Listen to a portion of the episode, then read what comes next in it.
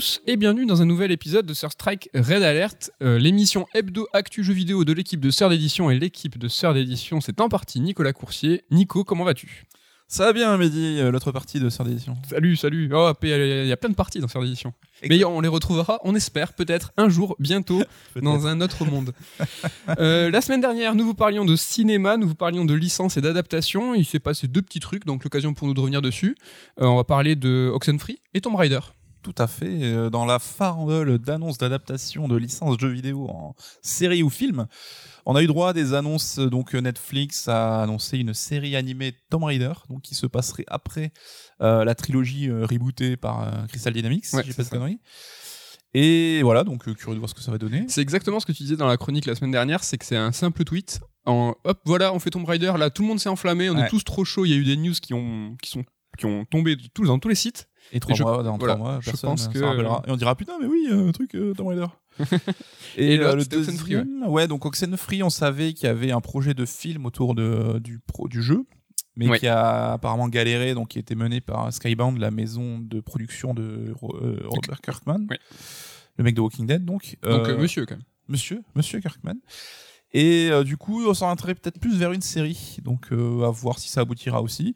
Je pense que l'univers peut s'y prêter, hein, ça pourrait faire un Stranger Things alternatif un petit peu. Pourquoi pas Et sachant que leur dernier jeu en date, donc il s'appelle. euh, Est-ce que tu te rappelles comment il s'appelle? Euh, After Party. After Party.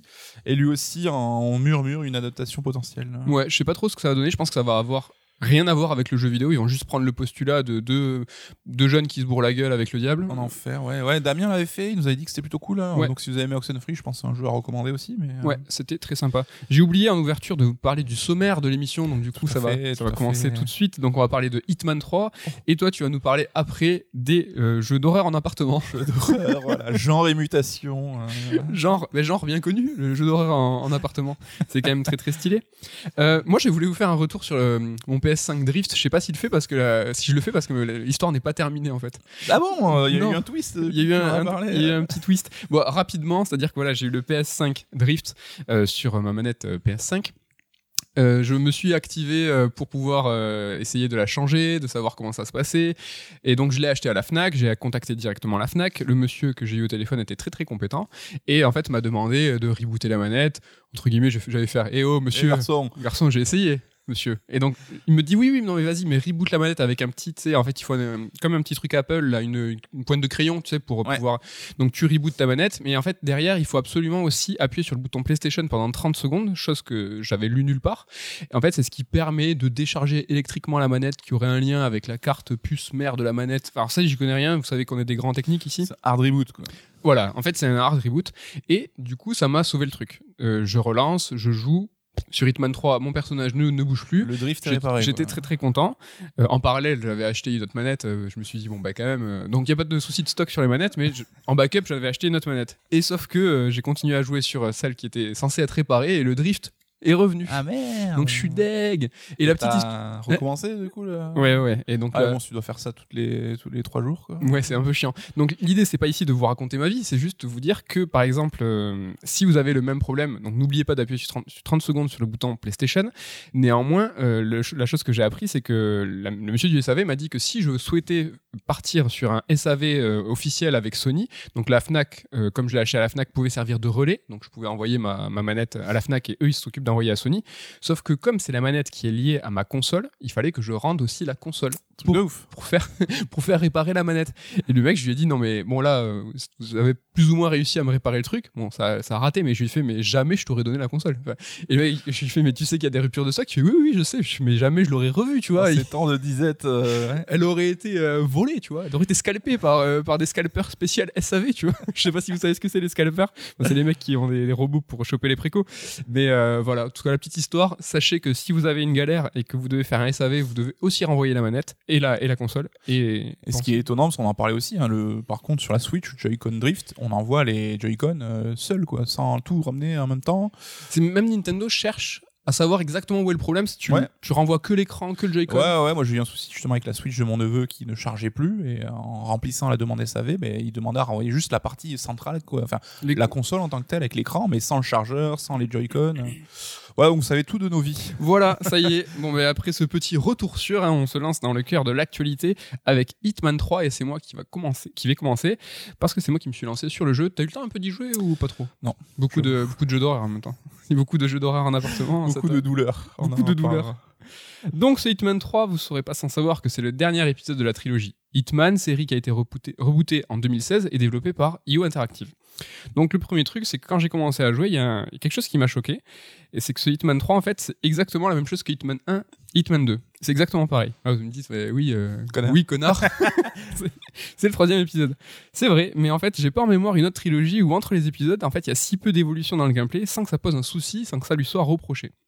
Premier exemple du truc, euh, un petit peu pour illustrer tout ça, c'est que, en fait, le, le- le tutoriel de ce- cet épisode 3 est le même que le tutoriel de l'épisode 1. Donc ça, on peut, ça semble dire que c'est un tout, mais ça veut aussi dire quelque chose, c'est que si tu joues exactement de la même façon avec le même tutoriel de l'épisode 1 à l'épisode 3, mais c'est qu'il y a une certaine euh, stagnation. Pas trop de nouveautés, quoi. Il n'y a pas trop de nouveautés. Bon, j'ai cherché des contre-exemples. Est-ce qu'il y a une autre trilogie sans évolution de gameplay entre les épisodes? J'ai demandé sur Twitter, j'ai pas trouvé. J'ai un peu discu- discuté avec euh, Nico juste avant. Là. Il me dit Ouais, mais je sais pas, tu veux dire quoi? Uncharted Est-ce qu'il y a vraiment des évolutions? Je me pose la question. Est-ce que les situations changent Je me questionne. Par exemple, je sais pas, des trilogies un peu connues, euh, Mass Effect, le, le jeu change presque de genre. Euh, Tomb Raider, le reboot, qui a là, entre chaque épisode, il y avait quand même des évolutions. Mm. Euh, Il y a eu quoi? Il y a eu les DMC, Dark Souls. Dark Souls, c'est vrai que ça change, eh, mais il y a les builds.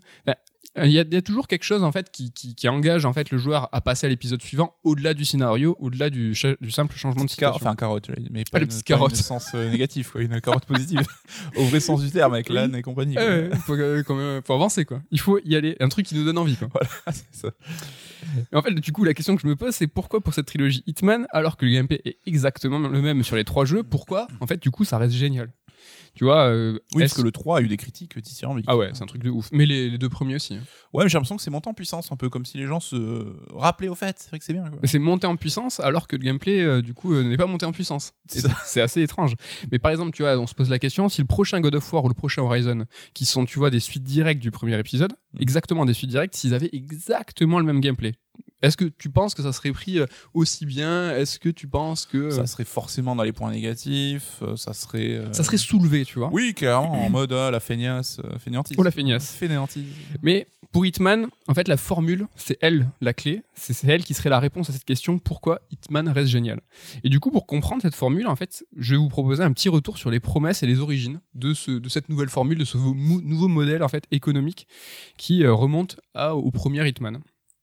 Donc au début du développement de Hitman 1, donc EA Interactive, euh, le studio, évoque tout de suite un nouveau modèle de vente euh, qui va différer de celui des AAA habituels. Euh, Hitman 1 reboot. Quoi. oui, oui, celui de 2016. Donc là, on est, euh, là, je parle des premières évocations, donc on, on est euh, en 2015. Donc en fait, le modèle, il va changer les choses dans la production et dans la commercialisation. Donc là, ils sont déjà super ambitieux quand même. hein. Ils veulent aller euh, bien au-delà de ce qu'on de ce qu'on a l'habitude. Donc le studio, il parle d'un jeu morcelé, mais à 50 euros. Ok. Donc tu te dis, euh, ça, on pourrait se dire c'est cher. Mais bon, c'est volontaire. C'est la proposition d'un nouveau modèle qui n'est pas hors de nos habitudes de jeu, parce qu'on a l'habitude des jeux épiso- épisodiques, mais hors de nos habitudes d'achat. Ici, tu raques tout, tout de suite, mais t'as pas tout le jeu. C'est c'est un petit peu, euh, c'est un peu différent, tu vois. Je sais pas si c'est un truc qu'on n'a pas connu en France et puis j'ai regardé un reportage sur Netflix qui parlait des, des années 60 je crois aux États-Unis où en fait c'était des paiements différés où euh, t'allais par exemple dans ta dans ton magasin Mhm. tu réservais des, des, des produits et en fait les, les produits étaient réservés et tu payais chaque semaine euh, une partie en fait de, de la somme totale et en fait c'est quand tu avais fini de payer que tu pouvais récupérer euh, ce que tu avais entre guillemets pris le système a changé l'évolution de notre monde où en fait tu veux tout tout de suite Mhm. ah, on fait évoluer les, temps- les, les, les- les mentalités. Ce qui est marrant avec le jeu vidéo, c'est que c'est presque l'inverse aujourd'hui. C'est que tu raques tout et t'as même pas le jeu, il est en préco, il arrive que dans 10 mois. c'est un petit peu différent. Mais bon, là, là on parle, tu vois, d'un modèle où en fait, euh, on te dit direct que le jeu il est morcelé et tu vas payer 50 euros direct. Euh, donc le studio nous le dit, il y aura une partie du contenu, les cibles, les lieux, les intrigues qui, apparaîtront progressivement après la sortie du jeu. La Et en Street Fighter 5 quoi. Un petit peu, oui, c'est ça. En fait, le jeu, il se présente comme un monde d'assassinat en évolution permanente sous le nom de World of Assassination. Donc là, je l'ai dit nickel, mais franchement, je pense que je vais galérer. Donc on est le 8 décembre 2015, date à laquelle le jeu, le jeu doit sortir, et euh, le studio parle de début de l'expérience. Donc entre guillemets, comme le studio le nomme, c'est le début de l'expérience. Donc ça sera téléchargeable, et en fait, on vient de le voir, ça correspondra en fait qu'à une partie du jeu complet. Il nous prépare bien, il y a la communication qui commence vraiment à, à se dérouler là-dessus pour vraiment nous dire que vous allez tout raquer, mais vous aurez pas tout direct. Autre chose sur lequel le studio insiste beaucoup, c'est que c'est un jeu épisodique, mais pas un accès anticipé. En fait, on paye tout d'un coup, le reste arrivera après, sans paiement supplémentaire, sans DLC, sans microtransactions. Et ce que tu reçois, c'est terminé. Quoi. Et ce que tu reçois, c'est terminé. Surtout, et contrairement aux, aux accès anticipés, c'est que le jeu, il est poliché, le jeu, il est terminé, il est bien, il est propre. Ça, c'est quelque chose. Enfin, je pense que le studio a bien insisté là-dessus parce que c'est quand même essentiel dans l'appréhension d'un jeu qui est nommé euh, accès anticipé. Du coup, il n'y avait pas moyen de. Il n'y avait qu'un seul paiement disponible. Tu pouvais pas acheter par euh, épisode.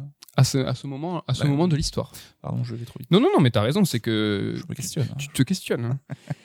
mais badaboum, le jeu est reporté à mars 2016 pour être finalement coupé en deux. Donc là, il y aura trois mondes, trois mondes au lancement, puis trois mondes dispo au rythme de un par mois, avril, mai et juin. La possibilité est offerte aux joueurs de payer 30 euros tout de suite, mais tu peux payer, mais si ça te plaît, tu peux payer 20 euros par la suite. Donc, retiens bien, t'es toujours à 50 euros. Les embrouilles commencent. Non, mais tu vois, il n'y a pas de, de disquette, hein, pour pas, pas de carotte, mais on est toujours sur 50 euros l'offre de base. Donc, à cause de cette modification le de modèle, le 14 janvier 2016, le jeu est retiré du PS Store pour faire un changement de configuration. Hmm, retiré du PS Store. Cyberpunk n'est pas le premier. Donc ouais, ils ont en fait les gens qui ont qui se sont vus en fait précommander le jeu, l'icône de préco du jeu Hitman, euh, elle est partie. Tu pouvais plus préco, le jeu qu'il avait, les gens qui l'avaient déjà préco, ils ont fait oh oh il se passe quoi? Il est mon jeu Putain, je me rappelais pas du tout de cette histoire. hein. bah ça tu m'étonnes, ça ce genre de truc. Enfin ça date quand même. hein, là, Ouais, Mais retournement de situation, le lendemain, le 15 janvier 2016, le lendemain, on apprend que le jeu redevient entièrement épisodique. Le 11 mars, les joueurs auront accès au prologue et au premier niveau qui se passe à Paris. Donc les niveaux de l'Italie et du Maroc qui sortiront en avril et en mai. Et la suite, eh ben on sait pas. À ce moment de l'histoire, on sait pas comment ça se passe. On sait juste que Square Enix promet un, ry- un rythme mensuel pour la fin de la saison. La fin de la saison, première fois que le mot est lâché, le mot saison. Qu'est-ce que c'est que cette histoire? Le truc évolue quand même. hein. On est un peu euh, des Je péripéties. sens que ça tâtonne en Tu sens- interne en tout tu- cas. Je sens que ça galère quand même. Donc à partir de là, en mode saison et à partir de ces nouvelles annonces, reports et changements, donc tu peux acheter le jeu à 60 euros. ou, ou le début à 15. Mais il faudra que tu ajoutes 50 euros si tu veux la suite. Ou tu achètes 10 balles le niveau. Dans tous les cas, tu es perdant. C'est-à-dire que si tu n'achètes pas, si t'achètes pas le jeu tout de suite, euh, et euh, tu, ouais, si t'achètes pas le jeu tout de suite, après, tu vois, euh, tu vas être perdant euh, dans la sense, formule. quoi. Ça, tu vois, c'est comme un abonnement euh, mensuel ou à l'année quoi. Exactement. Pour le coup, et pour la première fois, dans le système de, de, de préco de financement, tu te dis, bah ouais, ça a du sens de, pr- de prendre le jeu tout de suite, même s'il est morcelé, même si c'est que en deux, ou en trois, ou en par, par épisode. Bah, si t'as pas compris, t'as au moins compris que t'as tout intérêt de prendre le jeu d'un coup. Et en fait, dès la sortie du jeu, est annoncé une version complète en boîte qui sortira fin 2016. Donc voilà, là on est à la- on est à l'aune de la sortie de jeu- du jeu Hitman. On vient de voir que c'était un petit peu le, le dawa quand même qu'ils ont ils ont tâtonné. C'est vrai qu'ils avaient vraiment en fait cette envie de faire un jeu épisodique, un- épisodique et l'occasion pour nous de se demander pourquoi ce format. En fait, il semblerait que ce soit bien une décision de Square Enix qui a déclaré à l'époque tenter de nouvelles choses afin d'amortir les investissements plus rapidement. Le format sériel, en fait, était à la mode à l'époque, c'était Life is Strange, hein, rappelez-vous. Mm. On peut comprendre la démarche. Franchement, c'est un truc qui est plutôt euh, entendable. Et Life is Strange avait bien marché a priori, il y avait une bonne critique. Ouais, mais c'est en fait une décision vis-à-vis des, des AAA qui sont de plus en plus chers, de plus en plus longs, de plus en plus coûteux. Et en fait, c'est une solution pour un éditeur de se dire ben, comment je vais récupérer de l'argent ben, euh, un petit peu sur le long cours parce qu'avec ce modèle en fait les, jou- les joueurs ils vont payer tout de suite le prix fort. Mm. et en fait il y a des nouveaux joueurs qui vont arriver à chaque nouvelle mise à jour. À chaque fois qu'il y, a un nouveau euh, niveau il y a potentiellement euh, des nouveaux joueurs qui vont arriver. C'est un peu l'effet inverse dans les, dans les magazines ou dans les séries ou dans les mangas du phénomène d'attrition. Mm. c'est que tu as toujours le numéro 1 qui est très très très très très vendu. Et en fait l'attrition c'est que ben, tu as forcément mécaniquement et c'est systématique en fait des- les ventes qui baissent plus tu avances dans le numéro 2 3 4 5 parce que forcément ben, si tu il n'y a pas de lecteurs qui vont acheter le 5 Oui. là c'est hyper malin parce que c'est un peu l'effet inverse. C'est que tu vas avoir ton jeu qui est lancé et à chaque fois que tu vas lancer un nouveau niveau tu as potentiellement une chance d'avoir des joueurs qui vont arriver. Mais si les premiers joueurs tu les as perdus eh ben, tu t'en fous parce qu'ils ont déjà raqué le jeu. C'est quand même un petit peu enfin je trouve que c'est plutôt malin au niveau du modèle. Ouais. Après, je pense que la question se posait par rapport à la licence Hitman et ce qu'elle représente à l'époque, comment ça? En termes de d'aura, que on sortait de Absolution qui avait été euh, action IFI un petit peu qui avait pas forcément euh, très convaincu. Oui. Et la licence Hitman avait plus avait perdu un peu de son aura, donc je pense que Square était réticent à lancer un gros jeu AAA from scratch, euh, investir, euh, enfin sortir son jeu entier. Donc euh, cette solution-là est peut-être leur a Ouais. peut-être paru une bonne alternative. C'est vrai, je suis entièrement d'accord, mais c'est aussi quelque chose qui fait partie d'une politique globale. hein. On l'a vu, ils avaient, euh, c'est quelque chose qu'ils ont voulu un petit peu installer sur plein, plein, plein de licences. Quoi. Bon, mais hélas, malgré cette belle idée, le jeu il prend pas. Il est mal compris, il est pas trop suivi, même s'il y a franchement un très bon accueil critique, ça, les ventes elles décollent pas, ça, ça prend pas. Bah, fallait suivre et capter le modèle, là, vu le petit récap que nous a fait quand même. Bah, hein. le truc, c'est pas ça. les pour la communication, c'était pas dur. C'est dur de vendre un jeu, dans, tu vois, qu'il n'y a pas trop de forme définitive, avec un modèle certes inédit, mais dans l'inno- l'innovation, tu vois, elle est pas si limpide à expliquer. Tu vois, si tu te dis, euh, mon truc, il est complètement génial, Mm. mais attends deux secondes quand même, faut que je t'explique pourquoi il est génial. Euh, attends, t'as pas compris Tu vois, c'est, il faut quand même que que ça soit un petit peu plus limpide. Euh, donc les ventes de la saison 1, elles ont grave accusé le coup et elles ont même débouché à l'abandon du studio par son éditeur, donc un petit peu plus tard. Donc on est en mai 2017. Il y a Square Enix qui se, débarrasse pardon, de IO Interactive pendant le développement de Hitman 2 en laissant l'IP au studio danois. Donc là, Ouais. On sait pas comment c'est passé en interne, mais ça, ça- c'est assez faire, je trouve. c'est faire, ça s'est passé pas hyper bien interne. On sait que précédemment, en fait, avant que Square Enix lâche IO, euh, ils ont demandé des restrictions au niveau des, euh, des emplois. Ils avaient sûrement une enveloppe en disant euh, votre enveloppe, eh ben, désolé les gars, elle, va diminuer. Il faut, baisser la charge salariale. Et en fait, ils ont dû quand même licencier pas mal de, développeurs avant qu'ils se fassent, qu'ils se fassent éjecter. Quoi. Ouais, puis il va savoir s'il y a pas des tractations en mode nous filez-nous la licence ou on vous fait un procès. Enfin, on sait pas comment ça s'est passé, quoi.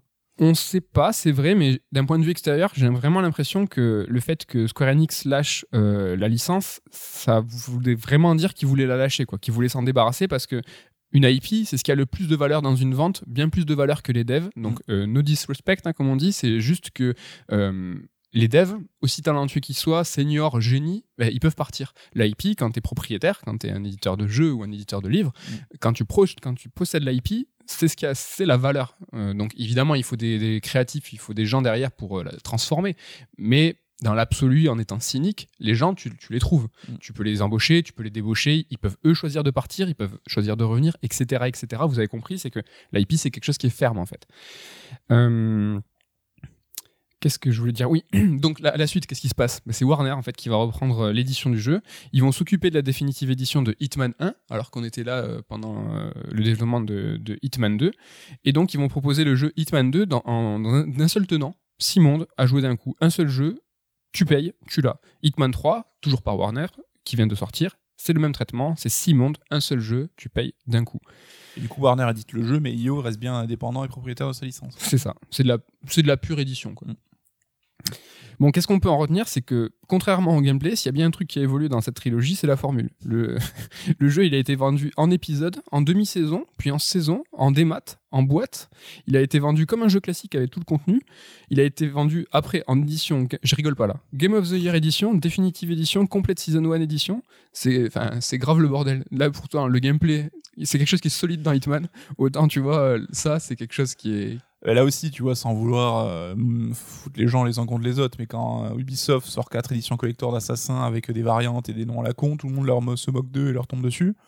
Là, ça a été plus discret quand même. Là, dans Hitman 3, c'est encore le bordel parce que tu un, shop qui est intégré à la plate- à la- à l'interface de Hitman.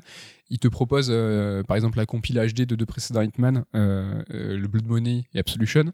Tu cliques, ils disent ah ouais non, c'est pas dispo sur le store que tu veux. On en parlera tout à l'heure tu nous- sur le transfert de sauvegarde, Ouais. les différentes éditions. C'est-à-dire que, par exemple, tu as Hitman 3, tu veux jouer à Hitman 1, Hitman 2, il suffit de débourser le Hitman 3 Pass euh, qui coûte 30 euros sur console.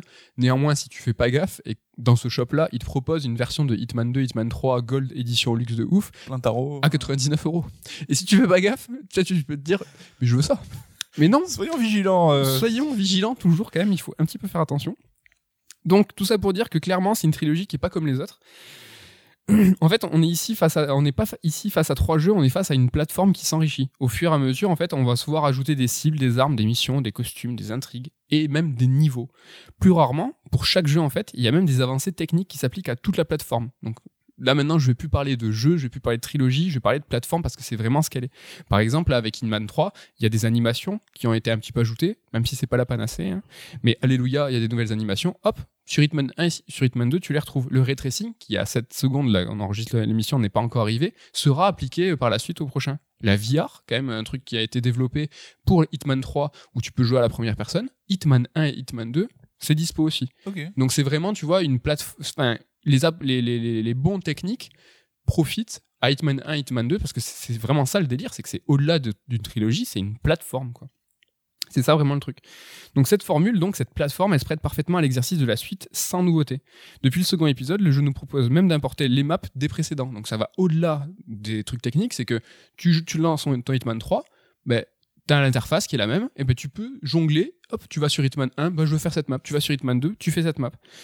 Et la plateforme, elle est matérialisée justement par ce fameux menu principal où tu as le choix des missions, tu as le choix euh, des cinématiques, t'as- en fait, tu as le choix de tout, des intrigues, tu peux fouiner, tu- et tout ça au sein d'une même interface. Mm. Donc le truc, c'est vraiment une plateforme. Euh, le truc, c'est que CEO a abandonné la distribution épisodique, on l'a vu, depuis Hitman 2, c'est des blocs, avec Hitman 3, c'est un bloc aussi. Ce format qui a été imposé depuis le 1, eh ben, ça a dicté le format qui est de la, de la trilogie. Tu vois, le délire qu'ils ont fait de, de, de- développer euh, des mondes euh, qu'il faut poncer, un, un jeu avec uniquement six univers, ça, ça a été dicté par le format que Square Enix a, souhaité impulser sur le truc.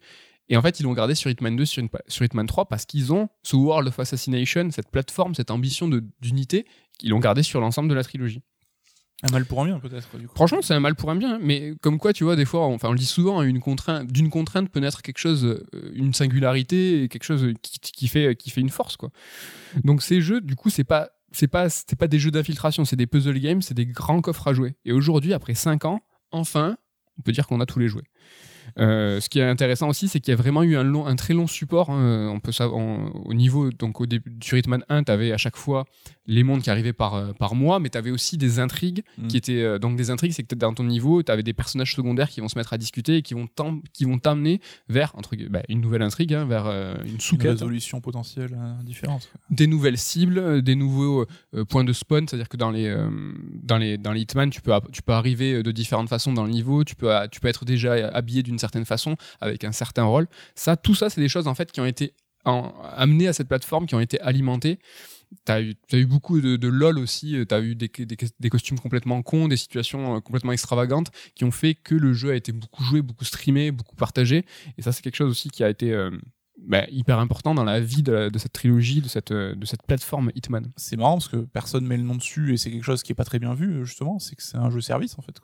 C'est carrément un jeu Comme service. on connaît aujourd'hui, avec euh, des objectifs, du contenu et tout qui rajouté au fur et à mesure. euh, comme tu parlais justement de ce- cette plateforme qui rajoute du contenu en termes de, comme de saison, quoi. C'est exactement ça, mais c'est presque euh, le bon côté du jeu service. Ouais. Un jeu service tel qu'il devrait être à chaque fois. C'est-à-dire qu'on n'essaye pas de te la mettre. Il n'y a pas de disquette. Ils l'ont dit. Il n'y a pas de, tu vois, il y a pas de, de microtransactions. Il n'y a pas de, de paiement caché. Même si, euh, tu vois, je l'ai dit, il y a des, game- des, des trucs Game of the Year, des, des Mhm. éditions euh, augmentées qui sont au-delà de 90 euros.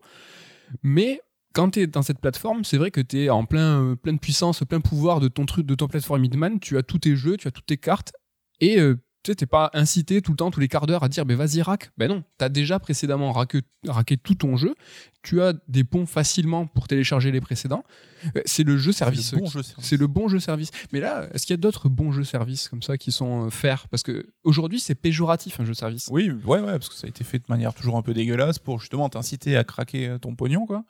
Mais tu vois, ils- ce qu'ils ont fait à IO, et peut-être malgré eux, c'est qu'ils ont avancé euh, dans leur communication en, en nous disant pas que c'était un jeu service. Alors que par exemple, au contraire, Marvel, euh, enfin Marvel, euh, Avengers. Avengers, ils ont dit, bah ça c'est le nouveau jeu service multi. Et c'était complètement éclaté, tu vois. Alors que, Oui. et, et tu il y a ce côté péjoratif qui nous arrivait en plein visage en disant, mais, mais je le veux pas votre truc parce que vous voulez, me, vous voulez, euh, il y a disquette. Sans la douille, quoi. oui, oui, elle arrive. Mais euh, ça revient à ce qu'on en parlait la semaine dernière aussi sur, enfin, sur Ubisoft et tout, c'est que c'est tout est affaire de perception, quoi. Et ce qui peut être conspué d'un côté, bah, si c'est bien fait et pas annoncé d'une façon euh, particulière, bah, c'est bien vu ou ça passe même complètement inaperçu. C'est vrai. Euh, la roue tourne aussi au niveau des studios, c'est que IO Interactive euh, a aujourd'hui une très très belle aura, justement grâce à ça, grâce à ce jeu service masqué, mais masqué parce que tu vois, il est, c'est un vengeur, tu vois. Il est, il est, c'est un jeu, un bon jeu service qui ne, qui ne dévoile pas vraiment tous ses atours tout le temps. Mais euh, on sait très bien que comme Cyberpunk, enfin comme c'est des projets, euh, les choses peuvent Clairement, changer. oui. Un, un mauvais move de com. Après, ils viennent de loin parce que quand ils se sont fait dumper par Square Enix, euh, personne donnait euh, cher de leur peau. C'était un peu la fin d'une licence et la fin d'un studio, quoi. Et là, on sait qu'aujourd'hui, ils ont fait leur preuve. Et là, là- ils ont signé, ils ont signé 007. Ils ont signé James. Bond. On sait aussi que ça y est, Hitman 3 est rentable. En une niveau des- semaine. en une Ça semaine. M'a- Ça m'a surpris, quoi. Non, là, ils veulent doubler les effectifs. Enfin, tout a l'air de rouler. euh, Je suis très content chez pour eux. Interactive. Chez les, les Danois. Mais c'est marrant, j'avais une image de, c'est un peu le studio à l'ancienne qui, malgré tout, contre vents et marées, reste sur sa licence, qui change pas trop le gameplay. Et en fait, on voit en termes de, de modèle économique, ils sont à la pointe de l'industrie, quoi. Ben, grave, ils sont même précurseurs. Et pas que pour la formule, et peut-être aussi sur le gameplay, parce qu'il faut y revenir à ce gameplay. Donc, on a une formule, on a une plateforme, mais toujours un gameplay de 2016. hein. Donc, euh, 2016, Hitman 1. Avec, avec Hitman 2, donc la suite, euh, on... donc euh, avec Hitman 3, pardon, on sent un peu aujourd'hui le poids des années dans les animations, même si elles ont été revues, et l'interface qui est toujours similaire depuis, euh, depuis tant d'années.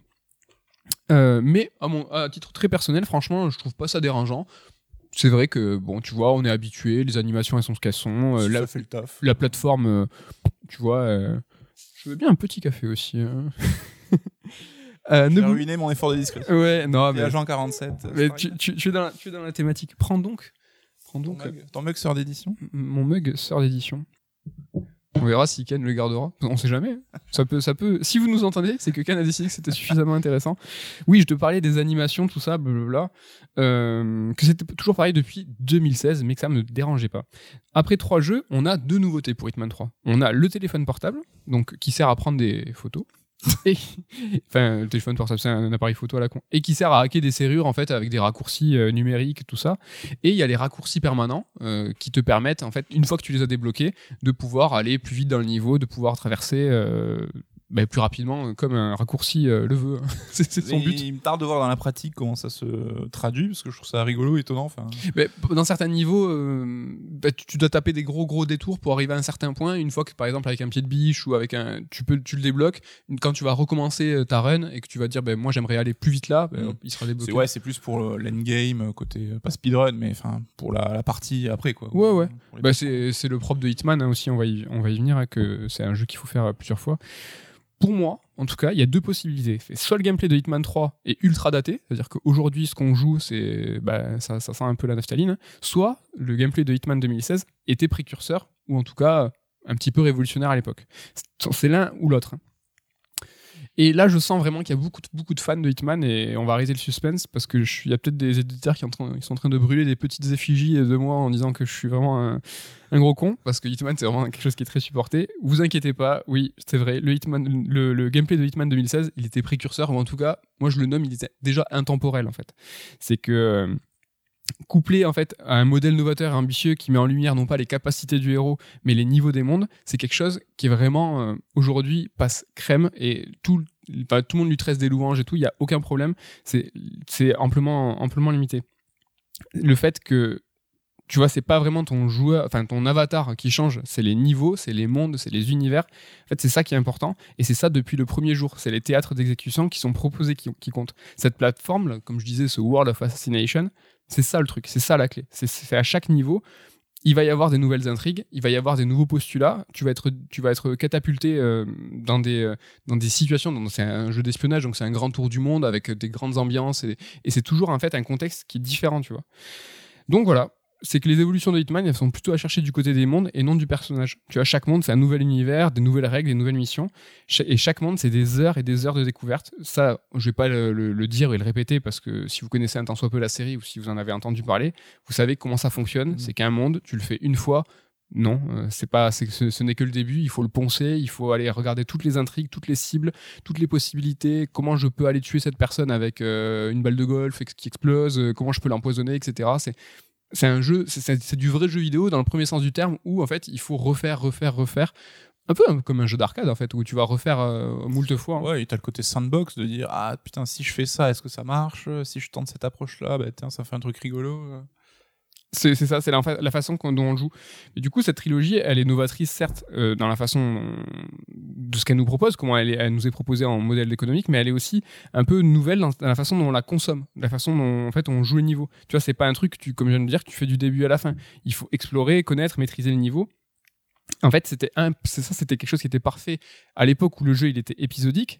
Euh, Rappelez-vous de Hitman 1, la- le modèle que j'ai expliqué tout à l'heure, où en fait tu passais, avais ton niveau, tu passais 20 heures, tu décortiquais tout, tu attends, et en fait tu attendais juste le mois, le mois suivant pour en fait euh, pouvoir passer à ton nouveau niveau, à, avoir cette nouvelle découverte. J'ai l'impression, euh, Hitman 2, moi c'est un jeu que j'ai sauté, et Hitman 3, euh, le fait d'avoir tout d'un coup, j'ai l'impression, en tout cas moi j'ai plus tendance à avoir moins cette envie de vraiment me plonger des heures et des heures, des dizaines d'heures sur un seul niveau, parce que j'ai tout sous la main et je vais avoir en- tendance à faire mon niveau une fois, regarder la cinématique, faire peut-être une première run du jeu complète, et si le, tu vois, ça, l'envie euh, me vient et que je retrouve ce feeling de Hitman 1, poncer un petit peu chaque niveau. Mais le fait, sa commercialisation, le fait depuis que Hitman 2 et Hitman 3, tout est donné d'un coup, ça va un peu en contradiction avec le modèle de consommation du jeu. Après, il compte, je pense, sur euh, les joueurs qui ont déjà fait les premiers, qui savent un peu comment, par quel bout prendre le truc pour, euh, Les fidèles, voilà, pour euh, les responsabiliser entre guillemets. Quoi. Mais- c'est vrai. Mais je pense que pour des nouveaux venus, tu as des gens qui ont dit, qui entendent la hype sur Hitman 3 et qui sont heureux de se dire ah, putain sur ma plateforme je peux même avoir Hitman 1 et Hitman 2. Mm. Ils vont se lancer dans ce jeu-là. Faut qu'il faut comprendre tout de suite que ben, c'est pas un, un- un titre que tu fais, euh, que tu traces en fait. Ouais, ils vont, peut-être croire que c'est un jeu d'action-aventure qu'il faut faire un niveau après l'autre, mais euh, tu passes à côté du potentiel. Quoi. Ouais. Bon rapidement. Ah excuse-moi. Là, j'allais dire juste, je peux me un parallèle un peu audacieux, mais est-ce que c'est pas justement la bonne époque pour ressusciter Hitman, tu vois, où on est à, les dix dernières années, t'as les Dark Souls qui ont apporté ce côté immersion dans un niveau, le, le, retra- le traverser plusieurs fois pour bien comprendre les subtilités, etc. Et l'ère du roguelike aussi, roguelike, roguelite, où tu, euh, on a pris l'habitude maintenant de recommencer les niveaux. Enfin, comme tu disais, ce retour un peu un temps arcade jeu vidéo euh, où on ponçait les jeux. euh. C'est très rigolo et c'est un peu les deux tartes à, tartes à la crème. hein. C'est Dark Souls euh, et le roguelite. Mais si on était un peu troll, je pense que on pourrait vraiment comparer euh, Hitman à Dark Souls. Alors calmez-vous, hein, pas dans le sens. Et regardez, il y a des raccourcis, pas du tout. mais plus que Hitman, si tu adhères pas à, la, proposition, si tu tu te plies pas au game design, ben tu vas te sentir exclu et tu vas pas comprendre et tu vas détester le jeu. C'est vrai que si vraiment tu essayes de te fondre, essayer de comprendre en fait ce qui nous est t'est proposé, euh, le jeu il est enfin Hitman, les Hitman, c'est des jeux qui sont très très exigeants. C'est des jeux qu'il faut il faut jouer doucement. Tu vois, ça c'était parallèle, c'est deux parallèles avec les Souls. Il faut y aller tranquille et tu vois, il faut vraiment presque plier l'ego en disant ben je vais y aller. C'est des vrais jeux d'espionnage. Et c'est des jeux qu'il faut refaire, refaire, refaire, Et même ta comprendre. première partie, c'est plus t'observes les décors, les personnages, les mouvements, et t'es presque inactif. quoi. C'est de la prise d'information. C'est exactement ça. Dark Souls, c'est enfin les Souls, c'est ça, c'est de l'observation, c'est comprendre. Attends, ce boss, il a combien de patterns, c'est quoi, d'accord Ah, il est droitier, je vais partir sur la gauche. Mais là, c'est c'est pareil, c'est beaucoup d'observation, beaucoup de calme. Bon, alors paniquer sert à rien. C'est que bon, peut-être que tu vas faire foirer ta, ta mission, en- tu vas tirer partout, tu vas perdre, tu vas recommencer. Mais il n'y a pas, il y a pas de grand stress en fait. Mm. Mais euh, si on était un peu troll, je pense que ouais, on pourrait carrément euh, comparer ça aux Souls. En tout cas, c'est rigolo. Juste rapidement deux exemples, enfin des, quelques exemples sur. euh, je disais que les évolutions de gameplay, euh, les, la- la- les vraies choses novatrices, c'était dans les mondes. Chaque monde, c'est un postulat différent. Donc, sans, sans trop spoiler, je vais donner des exemples qui sont un peu connus. Le manoir, donc deuxième niveau de Hitman 3, qui devient un jeu d'enquête. Alors, c'est un Cluedo, ça change complètement. C'est que on est euh, libre de se balader où on veut. Il y a personne qui nous regarde bizarrement parce que tu es l'enquêteur. Mm. À la base, tu t'as un, un détective privé qui arrive, tu le butes, tu prends sa place, et donc tout change. Et ça, c'est voilà, le gameplay reste le même, mais la situation change, le monde nous propose autre chose. Hop, on est, on est, on est sur euh, euh, quelque chose d'autre. Il y a le niveau de la rave party qui est aussi intéressant parce que le paradigme change. Tu as plusieurs cibles que tu ne connais pas et c'est presque toi la cible en fait. Donc ça, c'est assez rigolo. Et euh, sur, Hitman, donc sur Hitman 1, là, c'est un niveau que j'ai refait aussi où tu as une clinique qui est gérée par une IA. Et là, du coup, euh, pareil, le système d'observation, tout est un petit peu différent. C'est un petit peu rigolo. Donc voilà, ça faut vraiment savoir que chaque monde va vous proposer quelque chose qui est différent. Il y a le Sapienza que tout le monde connaît, euh, Mm. des grands mondes. Et moi, c'est ces petits twists qui me donnent envie de m'y mettre, tu vois. Et t'as vraiment, c'est des mondes qui sont grands, qui sont riches. C'est pas simplement une de grande étendue. T'as une verticalité, t'as des sous-sols des fois. Dans un certain niveau, tu fais, ok, j'ai fait trois étages, et t'as à la fin d'une intrigue, t'as un truc qui se débloque. Tu fais, mais t'es sérieux? T'as encore tout ça derrière? C'est vraiment un truc qui sont qui sont vraiment incroyables. Euh, donc ces niveaux, c'est vraiment le cœur, c'est ça qui est important. Et en fait, ces niveaux, c'est à l'opposé du héros. Euh, tu vois, lui, il est neutre, il est vide. Ce perso là, ce, cet agent 47, pour moi, c'est un peu, tu vois, c'est l'avatar d'un éditeur de perso, mais que t'as pas touché. tu vois, c'est euh, le gars qu'on te propose des, tu sais, en Ouais, premier. ouais. Tu vois, il est grand, c'est un homme grand Avec blanc. à zéro. Et... Euh, ouais, ouais, il a tout à zéro. ben, c'est ça. Et c'est presque, tu vois, euh, ce héros, il sert à rien. Alors, au-delà du fait qu'il incarne parfaitement un espion qui doit s'effacer, parce qu'il doit prendre l'identité de tout le monde, il doit, il doit être personne, c'est presque là, il s'efface, pas pour incarner le joueur, mais pour laisser la place au, au- au niveau, aux univers. quoi. C'est ça qui est important, c'est que cet agent 47, il faut, il faut pas l'oublier. Enfin, il faut l'oublier, au, au contraire. Il a quand même un gros code barre sur la tête. Il a quand même un gros code barre sur la tête, c'est clair. Bon, après, moi, c'est quelque chose moi, qui me dérange et c'est un peu la, c'est un truc qu'on pourrait, je pense, relier au souci de la plateforme, c'est qu'il n'y a pas de scénario. Enfin, il n'y a pas de scénario. En tout cas, sur le 1 et le 2, ils étaient, cla- ils étaient claqués. Sur le 2, j'ai relu euh, donc du coup des choses parce que du coup, j'ai pas, pas eu l'occasion de le faire. Mais sur le 1, c'était vraiment, moi, j'ai trouvé ça naze. Et sur le 3, c'est incompréhensible. À, mon- à niveau, qui me suis pas méga. euh, C'est plus du prétexte, ça montre qu'ils sont pas là pour ça. Peut-être qu'il y a certains fans qui sont à donf sur le lore et tout, mais euh, pff, c'est tellement. euh, Enfin, tu vois, c'est le mec qui a oublié ça, enfin, qui est amnésique. euh, puis c'est Tom Cruise dans Mission Impossible qui doit lutter contre l'organisation. Ouais, moi, ça m'aurait euh, motivé un poil, tu vois. Alors, on va dire que je suis un gros footique, c'est que j'ai rien compris, mais d'avoir un petit scénario, tu vois, t'avais de quoi faire un truc euh, sans être révolutionnaire, mais un peu palpitant dans le monde de l'espionnage et compagnie. Moi, je suis super chaud qu'il soit sur euh, James Bond en fait. C'est Ouais, qu'ils vont être obligés quelque part de proposer une intrigue parce que ça va, il, faut, il faut que ça aille au-delà du, du jeu d'espionnage. Parce que là, c'est le cas, c'est que en fait, là, c'est juste un grand part d'attraction du crime, tu vois, c'est un bac à sable du scoring. Moi, ça me, ça me fait kiffer parce que c'est quelque chose que j'apprécie beaucoup dans les jeux vidéo, c'est de se dire, bah, je vais optimiser ma partie, je vais vraiment peaufiner chaque truc. Ça, c'est vraiment. euh, bah, si vous êtes fan de ça dans Hitman, en tout cas, il n'y a aucun problème, c'est ce qui vous est proposé. Mm. Un truc qui est incroyablement cool dans Hitman, c'est que c'est un jeu qui est super moderne. Donc à la base, euh, sur Hitman 1, je vous l'ai expliqué, c'est que tu avais vraiment différentes euh, possibilités. Tu pouvais prendre le début, tu, pouvais- prendre le début à tant d'euros, la suite à tant d'euros. Ah ben non, je veux pas ça, je veux que tel niveau, tel niveau, tel niveau. C'était à la carte. Ça c'est aussi quelque chose qui est très moderne. C'est quelque chose qui est euh, le quality of life, c'est le choix au joueur. C'est toi en tant que gamer, tu te dis ben moi je vais payer ça, ça, ça. C'est très responsabilisant. Mais le jeu il va bien plus loin c'est qu'en fait, on a, accès, on a accès à tout.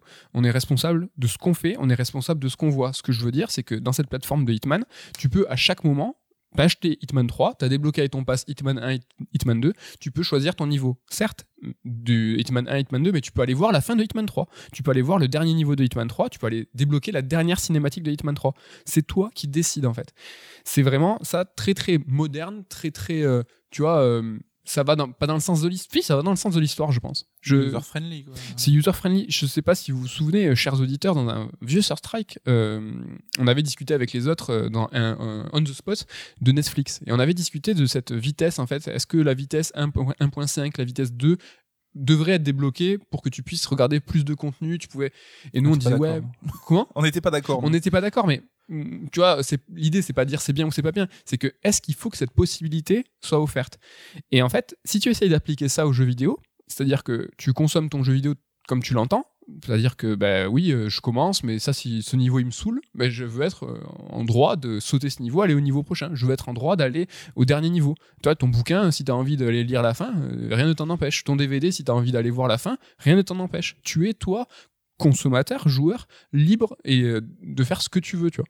C'est même un des reproches que beaucoup font aux jeux vidéo, c'est-à-dire que si t'as pas le skill à un moment donné, ben, tu seras bloqué, tu pourras pas voir la suite de l'histoire parce que ben, t'es bloqué quoi. Enfin, Ouais. Après, ça peut être en contradiction avec euh, d'autres choses. hein. Bon, par exemple, sur Sekiro, hein, ce fameux mode facile, pour lequel moi je suis absolument contre. Mais tu vois, ça rentre en friction, ça rentre en en contradiction. Tout ça pour dire que c'est vraiment pas l'idée à évoquer ici, c'est bien ou c'est pas bien. C'est que Hitman le propose et c'est que vraiment, à mon sens, je trouve que c'est quelque chose qui est, euh, qui est super moderne en fait. Et. euh, pour, euh, pour un, der- un dernier mot sur tu vois la, technique le, le- gameplay sur ces ponts certes tu peux aller voir les cinématiques du début du jeu tu peux aller voir les, les, les, les missions des premiers niveaux on a évoqué tout à l'heure les deux nouveautés de gameplay le téléphone portable et les raccourcis et ben le truc c'est que sur Hitman 1 et sur Hitman 2 ces, ces, nou- ces nouveautés de gameplay elles sont pas importées c'est que tu peux jouer certes en VR tu peux jouer en ray tracing les niveaux sont plus beaux sont plus jolis mais au niveau du gameplay, là où le début de ma chronique a, a commencé sur les reproches en disant Eh, franchement, au niveau du gameplay, euh, c'est l'edge quand même. Mm. C'est, ben, pour le coup, bah tu vois sur Hitman 1 et Hitman 2 c'est pas un portable Euh, tu peux si tu as le l'appareil photo tu peux prendre des photos super sauf que dans Hitman 3 ça sert à scanner ça sert à avoir des informations en plus. Les raccourcis dans Hitman 3 peuvent vraiment euh, des fois euh, être bien utiles. Bah, ils ont pas été repris sur les premiers. Ça se comprend parce qu'il aurait fallu, il aurait fallu rebosser sur le level design et tout. c'est vrai. Mais c'était un petit peu pour souligner que il y a que ça de nouveau dans Hitman 3 et ça prouve que c'est vraiment leurs évolutions parce que c'est même pas un portable dans, dans, dans le début. Donc voilà, euh, on arrive à la fin de, mon avis sur Hitman et sur cette plateforme. C'est au-delà de Hitman 3, c'est sur ce- cette espèce de trilogie, de cette nouvelle formule.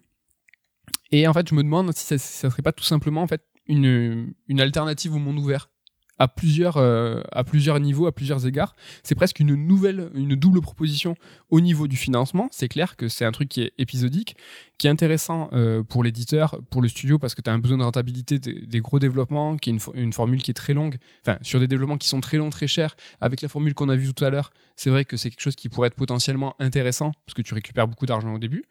Et au niveau du game, du game design, euh, c'est des petits mondes ouverts, en fait. C'est des, des, des espèces de, bulles euh, de, qui sont en fait donnés aux joueurs, des grands sandbox, des coffres à jouer, où là, tu fais ce que tu veux.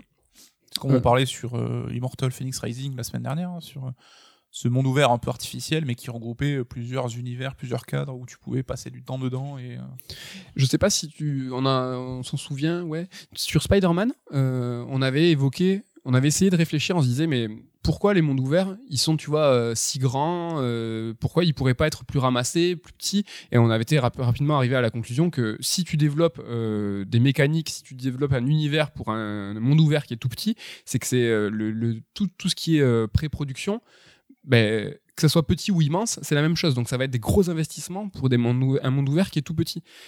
Et euh, en fait, sur Spider-Man, ce qu'ils avaient fait, c'est qu'il y avait le monde de Spider-Man PS4, et pour Miles Morales, ils avaient fait, oh, on va mettre de la neige, on, avait, euh, on a un nouvel héros, mais ils avaient, tu vois, faire une, t'avais une, une économie, euh, une rentabilité, euh, Oui, parce qu'ils reprenaient le même monde. parce qu'ils reprenaient le même monde. Néanmoins, il y avait quelques, quelques nouveautés de gameplay, tu vois, entre le PS4 et Miles Morales, t'avais quand même plusieurs features qui n'existaient pas dans le premier, donc ça, dans Hitman, c'est pas le cas. Mais ce Hitman, il propose peut-être une alternative de monde ouvert, peut-être quelque chose qui est plus ramassé, en bulle, et qui serait pas une grande étendue. On sait que GTA 6, il y a des rumeurs, on n'en sait absolument rien, euh, mais il y aurait des rumeurs comme quoi, en fait, ça serait un petit peu sur ce modèle. Mm. On aurait peut-être des quartiers, peut-être qu'on aurait euh, euh, des choses qui vont se débloquer au fur et à mesure, donc qui vont permettre, alors là, pour Rockstar, hein, je suis désolé, la rentabilité, ils s'en foutent, hein, mais qui pourraient permettre. En tout cas d'éviter le crunch, qui, ou qui pourrait avoir euh, des développements plus sur le long cours, ça c'est Mm. quelque chose qui peut être euh, intéressant. et Voilà. de- d'alimenter un contenu euh, sur du long terme, quoi. Et, et comme tu disais, de commencer déjà à récupérer de l'argent alors que t'as pas fini ton quoi. Voilà. Halo Infinite aussi, il parle d'une expérience qui va s'étaler sur le temps et tout. Donc, euh, C'est marrant ces nouveaux mots de communication, des, des expériences entre guillemets, euh, des, des débuts de jeu. Et du coup, ce qui va être intéressant avec ce- cette nouvelle formule, si elle s'avère efficiente, si elle est vraiment développée et prise à bras le corps par les différents développeurs, c'est qu'on va voir que ces mondes ouverts, s'ils nous sont proposés de façon morcelée, on va pouvoir vraiment concrètement se dire est-ce que cette course à l'échalote de la grandeur, est-ce que ça sert finalement à quelque chose? Est-ce que ça a un but? Est-ce que c'est une fin en soi? Peut-être qu'on va se dire, quand on l'aura dans les mains, on va dire, bah, franchement, non, euh, ce quartier me suffit, j'ai mon intrigue et tout. Et peut-être qu'au contraire, on va constater que bah, si ces mondes ouverts si gigantesques, si énormes, s'ils nous ont été proposés sous cette forme, c'est qu'ils étaient importants vis-à-vis de l'exploration et que c'est quelque chose qui est, tu vois, qui est pas remplaçable. On peut pas s'en substituer. Donc moi, j'ai vraiment hâte d'avoir d'avoir ces mondes ouverts d'essayer en fait c'est une alternative pour vraiment se dire bon c'est vrai ou pas vrai? Parce qu'on a toujours tendance à se dire mais ça sert à rien de faire plus grand. Si. Mais euh, c'est marrant parce que, enfin, de beaucoup de mondes ouverts qui me viennent en tête, tu vois, ne serait-ce que GTA V, euh, Breath of the Wild ou euh, euh, Ghost of Tsushima, bah, t'as toujours les, je sais pas, 5 premières heures de jeu, t'es cantonné à une zone, t'es bloqué en fait dans un mini monde ouvert où c'est souvent le tutoriel, et après on t'ouvrera le reste au fur et à mesure. c'est vrai Et là, on peut voir cette formule qui, au fait, enfin, c'est pas le truc qui sera pas disponible et on te l'ouvre après, c'est que ça viendra peut-être un mois après la sortie ou. euh, peut-être ne serait-ce que faire en deux temps tu vois Mhm. sur Breath, même Breath of the Wild boum euh, t'as le prélude et euh, un mois après euh, t'as l'ensemble du jeu donc on se, re- on se re- retrouverait tous bloqués au prélude là pendant t'as des mecs qui vont poncer 99 heures de prélude là ils vont Mais comme tu vois, on avait la démo de Metal Gear euh, Solid 2, le tanker, qu'on a tous poncé, machin. Oh et en fait, t'as le jeu bien. qui est sorti après avec euh, cette, cette partie-là, puis euh, le vrai jeu derrière qui s'ouvrait. Ouais, mais c'est marrant. Ah non, là je me spoil carrément ma chronique de la semaine d'après, euh, justement. euh, mais euh, on, on l'a poncé ce tanker en tout cas. J'ai essayé juste pour conclure de réfléchir, et là je t'ai pas posé la question, mais tu vas le faire au débeauté parce que t'es trop fort. J'ai essayé de réfléchir un, un peu à cette formule Hitman, cette plateforme en fait, cette trilogie qui est sous une même interface où tu peux jongler de l'un à l'autre, où en fait il y a un gameplay qui est stable, mais t'as des changements d'univers. Et là, vous savez que dès que je peux le caler, euh, je vous en parle. Je me suis demandé finalement, est-ce que Forza Horizon, ça serait pas trop ça? Et c'est, tu vois, il le propose pas, mais ça pourrait être trop ça. T'as ton menu qui est euh, unifié. Le gameplay de Forza Horizon reste plus ou moins le même quand même, hein, faut pas déconner. Et en fait, du coup, dans le menu principal, tu jongles. Tu dis, ah ben là, je veux faire euh, la Cannes, enfin, euh, la France, Sud-Est et l'Italie. Hop, Forza 1. Ah ben là, je veux passer en Angleterre. Là, je veux passer en Australie. Et en fait, tu jonglerais entre les épisodes. Parce que Forza Horizon, ça serait pas des épisodes, ça serait qu'une grande plateforme. Je trouverais ça mortel. Je sais pas si en termes de ressources c'est possible, mais tu vois, les avancées techniques du dernier Forza Horizon, bam, tu les appliques au premier. Mais c'est marrant parce que je pense que c'est une évolution du jeu vidéo qui commence juste. Et euh, tu en parlais de Halo et GTA 6 qui vont éventuellement dans ce sens. Mais ça peut être aussi l'abolition des, des suites en fait qui comme on le dit souvent n'évoluent pas tellement d'un épisode à l'autre. Et qui en termes de production implique de repartir à zéro, concept enfin de recréer un cycle de développement. Et là si tu t'affranchis de ça et que tu rajoutes des blocs de contenu dans ton jeu, bah, je sais pas, tu peux avoir une map monde Assassin's Creed avec euh, tiens mais là tel joueur je vais dans telle euh, ville, j'ai mon jeu complet dans cette ville là bah là, un an après, je vais dans telle autre ville et j'ai un autre jeu complet. Enfin, et t'aurais plus Assassin 1, 2, 3, 4, 5, t'aurais euh, ta plateforme Assassin's Creed avec. Et ça marche pour Forza, ça marche pour euh, beaucoup, beaucoup de jeux, quoi, du même genre. quoi. Mais on est très exigeant avec les développeurs, avec les suites, justement, tu vois, les suites numérotées, euh, parce que c'est des nouveaux jeux, on en attend beaucoup. Mm. Et moi, je verrais pas ça d'un mauvais œil qu'une grande saga soit proposée sous la forme d'une plateforme. Tu vois, si le nouveau God of War, là, le, le, re- le reboot, le God of War 2 est proposé sous cette forme de plateforme, putain, c'est bizarre ce que je dis.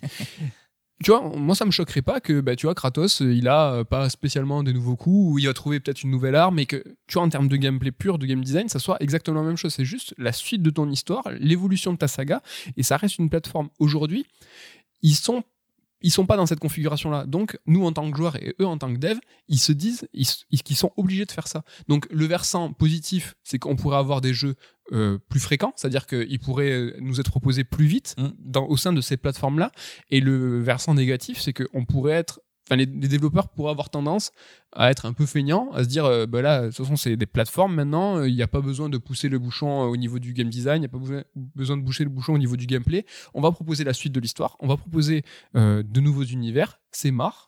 Tu vois, il pourrait y avoir euh, toujours pareil, il y a de- des points positifs et points négatifs. Mais c'était un peu la destinée des DLC à la base, hein, où euh, là souvent il y a eu des dérives et des machins, mais tu prends par exemple GTA 4 qui rajoutait euh, deux scénarios dans le même univers, qui te rajoutait du contenu, qui n'était pas équivalent en termes d'ambition au contenu initial, mais ça te rajoutait bah, un sorte de mini GTA sans avoir à attendre la suite. Je pense que ouais, vu les coûts de dev, les temps de dev et les problématiques de crunch, je pense que les éditeurs et les devs ont envie d'amortir un univers et un jeu sur peut-être 10 ans, où tu vas avoir des itérations, des sortes de DLC, des sortes de briques qui vont se rajouter. C'est ça. Et tu auras ta vraie suite avec des innovations techniques, gameplay, etc., qui sera peut-être plus tardive. Une fois tous les 10 ans. tu auras eu, aurais été abreuvé de contenu quand même entre temps. Mais c'est un très bon exemple, les DLC, mais même à l'époque, rappelle-toi, les DLC proposaient tout le temps une petite feature. hein. Ouais, un petit twist de gameplay. T'avais euh, toujours quelque chose. Alors que là, Hitman, c'est même pas le cas. Et je pense que vraiment, c'est ça, c'est cette structure, cette plateforme qui fait que, ben non, tu l'acceptes. Tu dis, ben, de toute façon, le, gameplay de 2016, il est stable. Ce qu'on nous propose aujourd'hui, c'est pareil, tu vois. Donc, euh, franchement, ça passe. hein. Bah, tout dépend de. Tu vois, Hitman, c'est axé sur le gameplay. Donc, comme tu dis, c'est le level design et le niveau qui est la star du truc. Donc là, on te rajoute ce level design et ce, ces niveaux. Bah, dans un jeu scénaristique, on pourra te rajouter une petite histoire qui va venir s'imbriquer dedans. Exactement. J'ai un dernier petit mot moi sur euh, Hitman justement sur euh, le gameplay encore une fois, c'est que quand l'émission ils partent en, en, en sucette et que ça part en, en fusillade, ben, au-delà du fait que euh, le jeu t'incite pas euh, à pousser dans ce sens-là parce que souvent ta mission est vouée à l'échec- c'est qu'en plus le gameplay euh, arme en main il est nul, c'est-à-dire que les armes elles ont aucun recul, c'est claqué, c'est mal fait Mm. et je pense quelque part que c'est un peu volontaire. C'est que c'est un vrai jeu d'infiltration, d'infiltration pardon, où la seule alternative c'est infiltrer. Là, le versant action, il t'est retiré et le petit, le petit truc d'action qu'ils ont, ont, ont laissé, il est nul. Et je pense que tu vois sur 007, ils vont être un peu obligés parce que c'est dans l'ADN de James Bond d'être aussi un peu musclé, tu vois, de, de, de, pouvoir euh, résoudre les, les enquêtes de façon, euh, tu vois, euh, voilà, un peu virulente.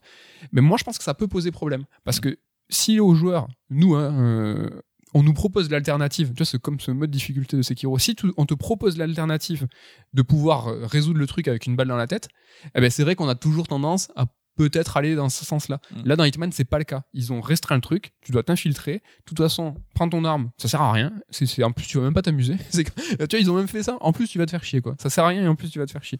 Mais apparemment, des discussions qui ont fait que les producteurs, enfin les propriétaires licence James Bond ont choisi Yo pour leur jeu, c'était justement que ils n'étaient pas dans ce côté action, violence, et que ils étaient pas, enfin les propriétaires de la licence n'étaient pas satisfaits des différents jeux qu'il y a eu euh, liés à James Bond et qui voulaient justement une approche un peu différente. Donc peut-être qu'ils vont réussir à échapper à ça. euh. Ça serait. Non, mais t'imagines, ça serait trop. Si c'est un James Bond où bah, tu peux pas casser des gueules, ce serait culotté. ça serait culotté parce que. Après, James Bond, euh, si, quand même. Je veux dire, il casse Ah, il des y a gueules. toujours un peu d'action. Bah, allez, Sean, hein. ouais, si, quand même. Bah, Sean, euh, des bastons à corps à corps quoi. Ouais, c'est vrai. Voilà, voilà, voilà pour Hitman. Écoute, euh, est-ce que t'as un petit truc euh, à dire ou ça y est, tu nous, on bascule dans le monde de l'horreur euh, d'appartement Bah, je pense qu'on a fait le tour d'Hitman. Ça me, ça me donne envie. Allez, fais, fais-moi peur, s'il te plaît. Alors moi je vais parler un peu d'horreur et d'appartement, vous allez vite comprendre pourquoi. Euh, alors aujourd'hui donc le jour où on enregistre c'est jeudi et sort sur Xbox The Medium donc qui est la première vraie exclue Xbox Series euh, qui est une exclue Microsoft au global parce que le jeu sort évidemment sur PC comme c'est de coutume désormais. On vous en parle depuis euh, trois semaines, je crois. Et euh, la semaine prochaine, on parle de The Medium. On attend tous les deux The Medium, on va voir si on sera peut-être déçus finalement, s'il faut on va trouver ça à chier tous les deux, ça sera On vous en parle la semaine prochaine Ça y est, on le dit. on en parle la semaine prochaine. voilà. Putain, comme on a fait buzzer le truc alors que s'il faut, c'est tout nul. Euh, donc, bah, The Medium, hein, c'est un héritier direct des survival horror de la bonne époque. Donc, un jeu d'action vu à la troisième personne avec des angles de caméra précalculés. Et qui est même un hommage direct à Silent Hill avec cette alternance entre deux réalités, donc le monde normal et le monde un petit peu altéré, euh, chelou. Et euh, ils sont même allés récupérer Akira Yamaoka, donc le compositeur de Silent Hill, pour euh, bosser sur une partie de la bande son. Donc on est vraiment dans l'héritage de ce qui se fait habituellement. Attends, tu veux dire Akira Yamaoka, le compositeur des génériques de. Boom de, nos, de nos émissions de nos émissions, exactement. Putain, c'est classe de dire comme ça. Et donc, en attendant de vous parler de euh, The Medium la semaine prochaine, hein, La semaine prochaine, on vous parle de The Medium. bah, je me suis chauffé un petit peu sur des jeux d'horreur, tu vois, histoire de me mettre dans l'ambiance et de préparer au mieux l'arrivée de, de l'épisode. Le mec s'est auto-chauffé, quoi. Et voilà, c'était un petit peu l'occasion de voir bah, les pistes que le genre survival a exploré, quel type de gameplay il privilégie, comment il a un petit peu évolué depuis euh, cette formule globale que semble emprunter The Medium. Donc, je me suis intéressé à Little Nightmares, donc que j'avais honteusement snobé à sa sortie en avril 2017, sans trop savoir pourquoi. hein. Et donc, euh, ça m'a donné envie parce qu'il y a sa suite qui arrive donc très bientôt, hein, le 11 février 2021. Et euh, bah, c'était l'occasion de m'y mettre parce que euh, j'étais complètement passé à côté. On peut pas vraiment parler d'un survival horror, c'est plus un jeu ambiance, ambiance glauque, ambiance horrifique certes, mais c'est pas vraiment un survival horror. Toujours pareil, qu'est-ce qu'un survival horror Parce que, que dans Little Nightmare, t'es quand même bien démuni, tu dois survivre, et ça Oui. fait peur. Et euh, le monde est hostile. Et le monde est hostile. C'est toujours pareil, c'est dur. hein, de Ah, savoir. rappelons-le, un survival horror. tu es responsable de ses propos. Alors, ça rappelle évidemment Inside, hein, donc euh, le jeu donc on a tous énormément kiffé, sorti il y a quelques années, donc avec ce héros muet qui se balade dans un univers un peu glauque et mystérieux qu'on doit essayer de comprendre ben, par l'observation hein, du décor, des personnages qui évoluent, donc mais qui va jamais révéler tous ses secrets.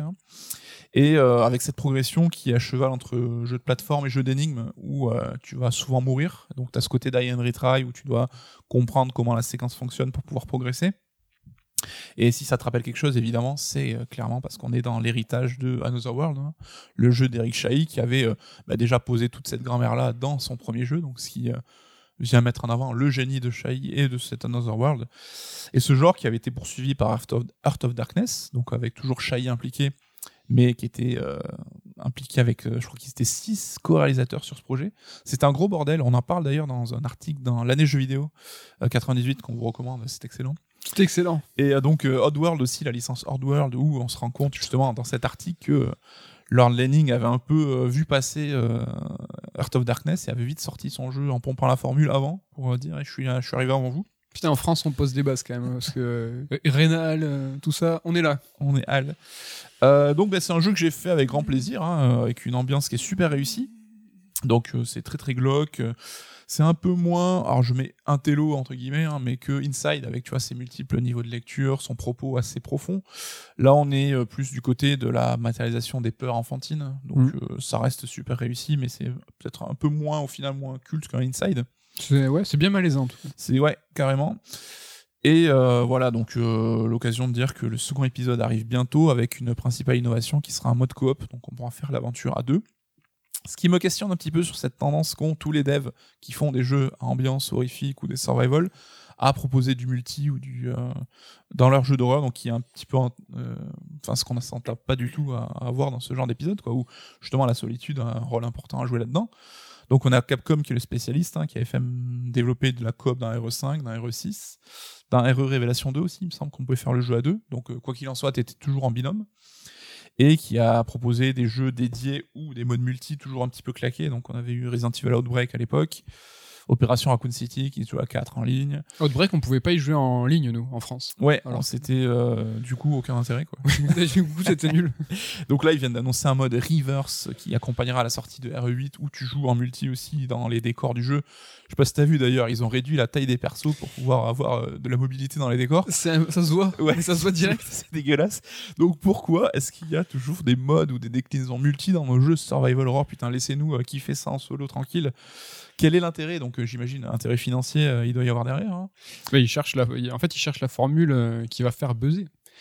C'est toujours à, travers le multi que des phénomènes de jeux vidéo naissent. C'est souvent par là, par le partage. Alors, par aujourd'hui, euh, le Twitch, le YouTube Game, tout ça, Mm.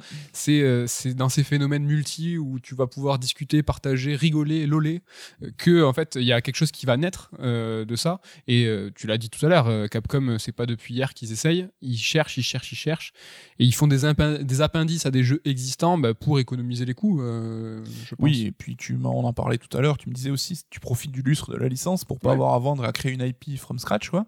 Ils tentent une Fortnite et de partir de parce que Fortnite tel qu'on le connaît, ce n'est- que pas un add-on, mais c'est un appendice qui est, qui est né d'un autre jeu.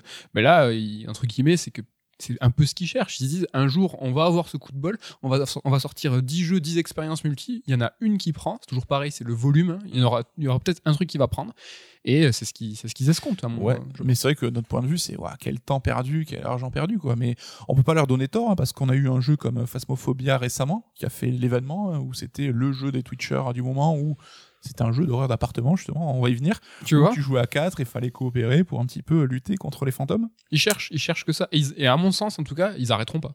C'est que là, on peut euh, déplorer euh, le fait qu'ils mettent des ressources dessus, euh, le fait que, tu vois, c'est un peu comme nous sur l'édition. On- Vous, vous voyez, on fait des, on a fait beaucoup, beaucoup de livres sur le jeu vidéo. On est spécialisé dans le jeu vidéo. Ben, on s'est euh, dit, on s'est, on a ouvert le prisme à la pop culture. Alors ça nous plaît. On fait pas ça pour euh, simplement euh, la recherche du gain. Mais c'est pas, c'est pas parce que tu vois, on fait d'autres livres que des ressources sont allouées à d'autres livres qu'on va arrêter de faire le premier. Je pense qu'ils vont continuer à faire des jeux solo. Mais euh, tu vois, la diversification, la recherche en fait de, de l'Eldorado, de la thune, hein, euh, de ce mode multi, je pense qu'ils n'arrêteront pas. Ah, bah, en tout cas, ils sont persévérants parce qu'on en a vu passer des expériences et il y en a pas une qui a vraiment convaincu. Peut-être, alors je me rappelle plus le nom, celle qui était liée à RE3 Remake, euh, c'était un mode euh, asynchrone avec. euh, oui. qui a qui était apparemment pas nul mais bon vous savez plus personne n'en parle plus personne n'y joue euh, Qui était alors un poil ambitieuse avec un trailer à l'époque génial, un concept trailer qui Mm. était très cool. Euh, ouais, ouais. Comme quoi, ils sont, ils lâchent pas l'affaire. eh ben écoute on peut au moins leur, euh, Au moins, leur rendre hommage là-dessus les pugnaces. pugnacité de Capcom Euh, je me suis aussi essayé à Visage alors Visage ça fait là aussi plusieurs semaines que j'en parle en disant oh là là je vais vous parler de Visage etc donc euh, voilà Ah ça avait le coup d'attendre. c'est le moment. Et vous allez pas être déçus du voyage donc euh, euh, là on est carrément justement dans cette déclinaison du jeu d'appartement. Donc euh, c'est le survival ben, qui est évidemment inspiré par Pity donc Pity ça date déjà de 2014 mon gars j'ai pris un coup de vieux en chopant l'info hier. Donc c'est euh, Pity qui est un exercice de style donc euh, baser son système par une progression répétée dans un seul couloir dans un appartement. Un couloir en L évidemment avec ce petit virage qui crée euh, l'anticipation de, de l'horreur et une fois arrivé au bout, bah, tu ouvrais une porte et tu revenais au départ, donc et tu faisais cette boucle-là en, en boucle, justement. Donc bah, c'était euh, ce côté en appartement qui a largement inspiré les devs de Visage. Donc c'est un jeu, Visage est un jeu canadien développé par l'équipe de Sat Square Studio.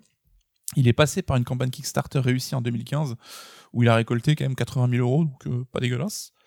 Il y a eu, euh, pas autant que nous, hein, mais. euh, c'est ouf hein, pour un jeu. Ouais. Donc il a connu deux ans d'accès anticipé et euh, voilà la version Dev, Def 1.0 est sortie en novembre dernier donc on en a un petit peu par- parlé euh, fin d'année dernière. D'accord. C'est pour ça qu'il y a eu ce.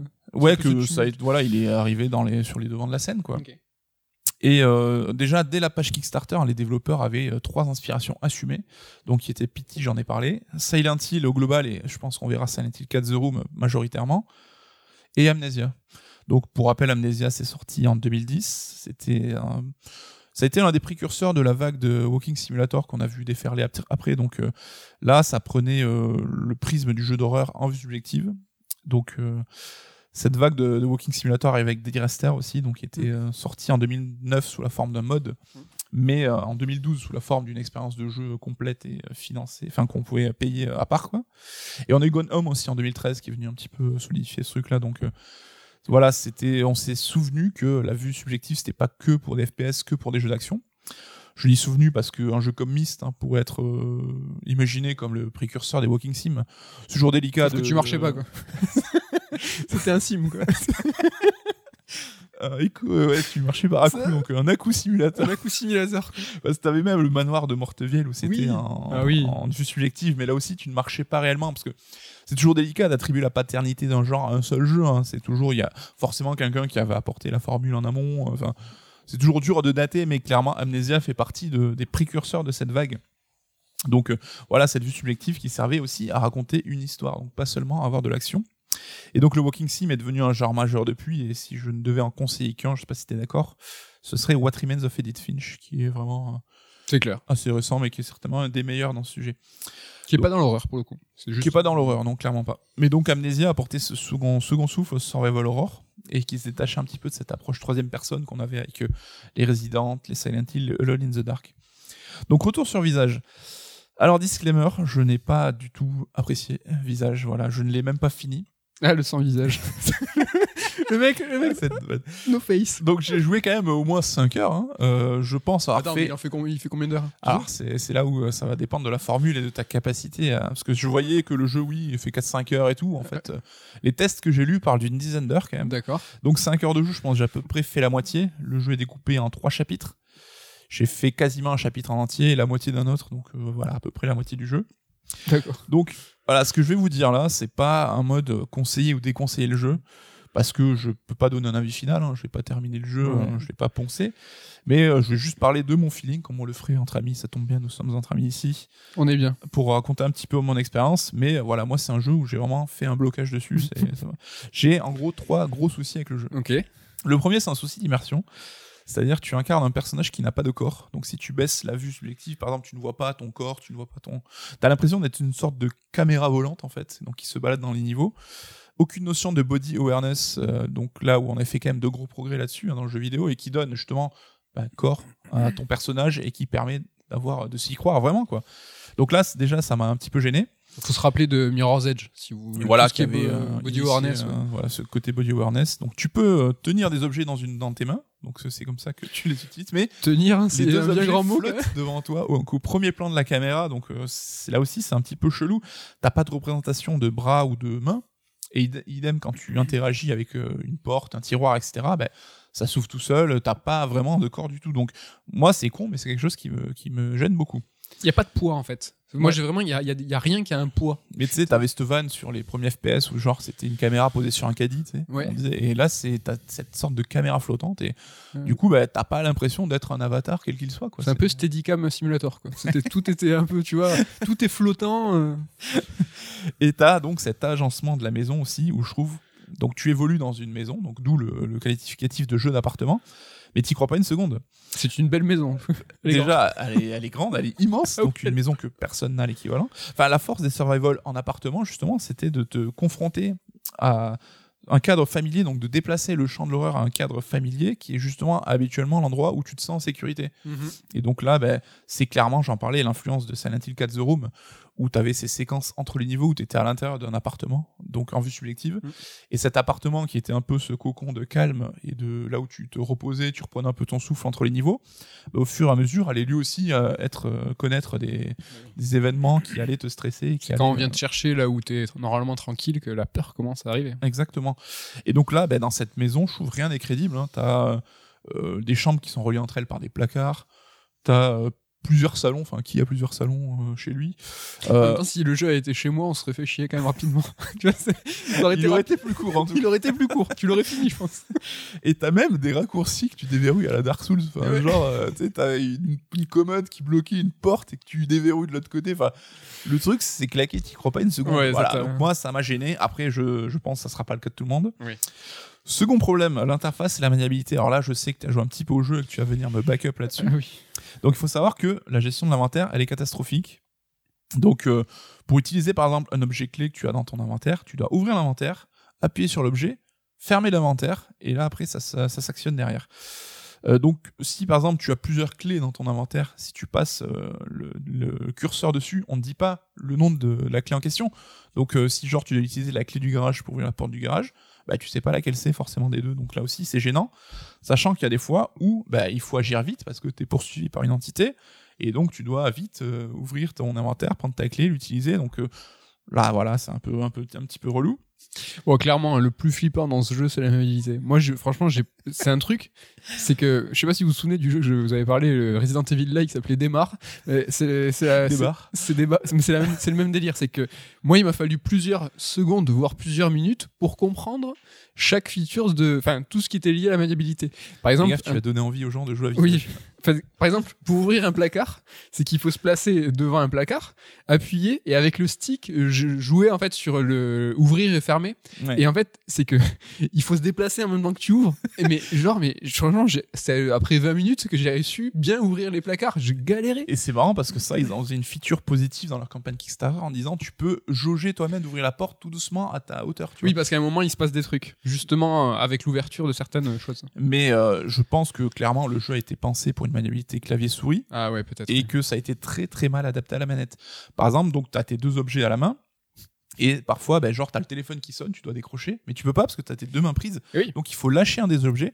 Et pour lâcher, il faut appuyer sur la touche, euh, je crois que c'est carré pendant quelques secondes, appuyer sur le bouton de la gâchette qui correspond à ta main contenant l'objet. Donc, l'objet tombe, tu chopes le téléphone, tu raccroches, et il faut récupérer l'objet derrière pour le Ah retrouver. Quoi. Mais ça, pour utiliser les objets, t'appuies sur une gâchette, les deux arrivent en surbrillance, et en fait, c'est où tu l'utilises, où tu le lâches. Enfin, moi, j'étais, j'étais, j'arrivais pas, et en fait, j'étais tout le temps. euh, aussi niveau immersion ça m'a cassé c'est que j'avais toujours euh, deux bougies dans les mains où j'avais un briquet et des pilules en fait c'est des, des, des- des- des objets très utiles dans ce jeu mais j'ai toujours l'air d'un con comme ça avec deux bougies qui flottent devant Et moi qui flotte, oui, c'est trop, on dirait des, trucs euh, Ghostbusters quoi, qui flottent dans le décor. ah quoi. non ça m'a Et j'ai même mis, alors je sais pas toi c'est pareil, mais j'ai mis une heure à capter que tu pouvais ramasser quand même d'autres objets. Genre, t'as une, deux, deux flacons de pilules dans tes, dans tes mains, ouais bah, tu peux en ramasser un autre qui va se venir dans un inventaire provisoire que t'as, donc où tu peux stocker cinq objets malgré tout.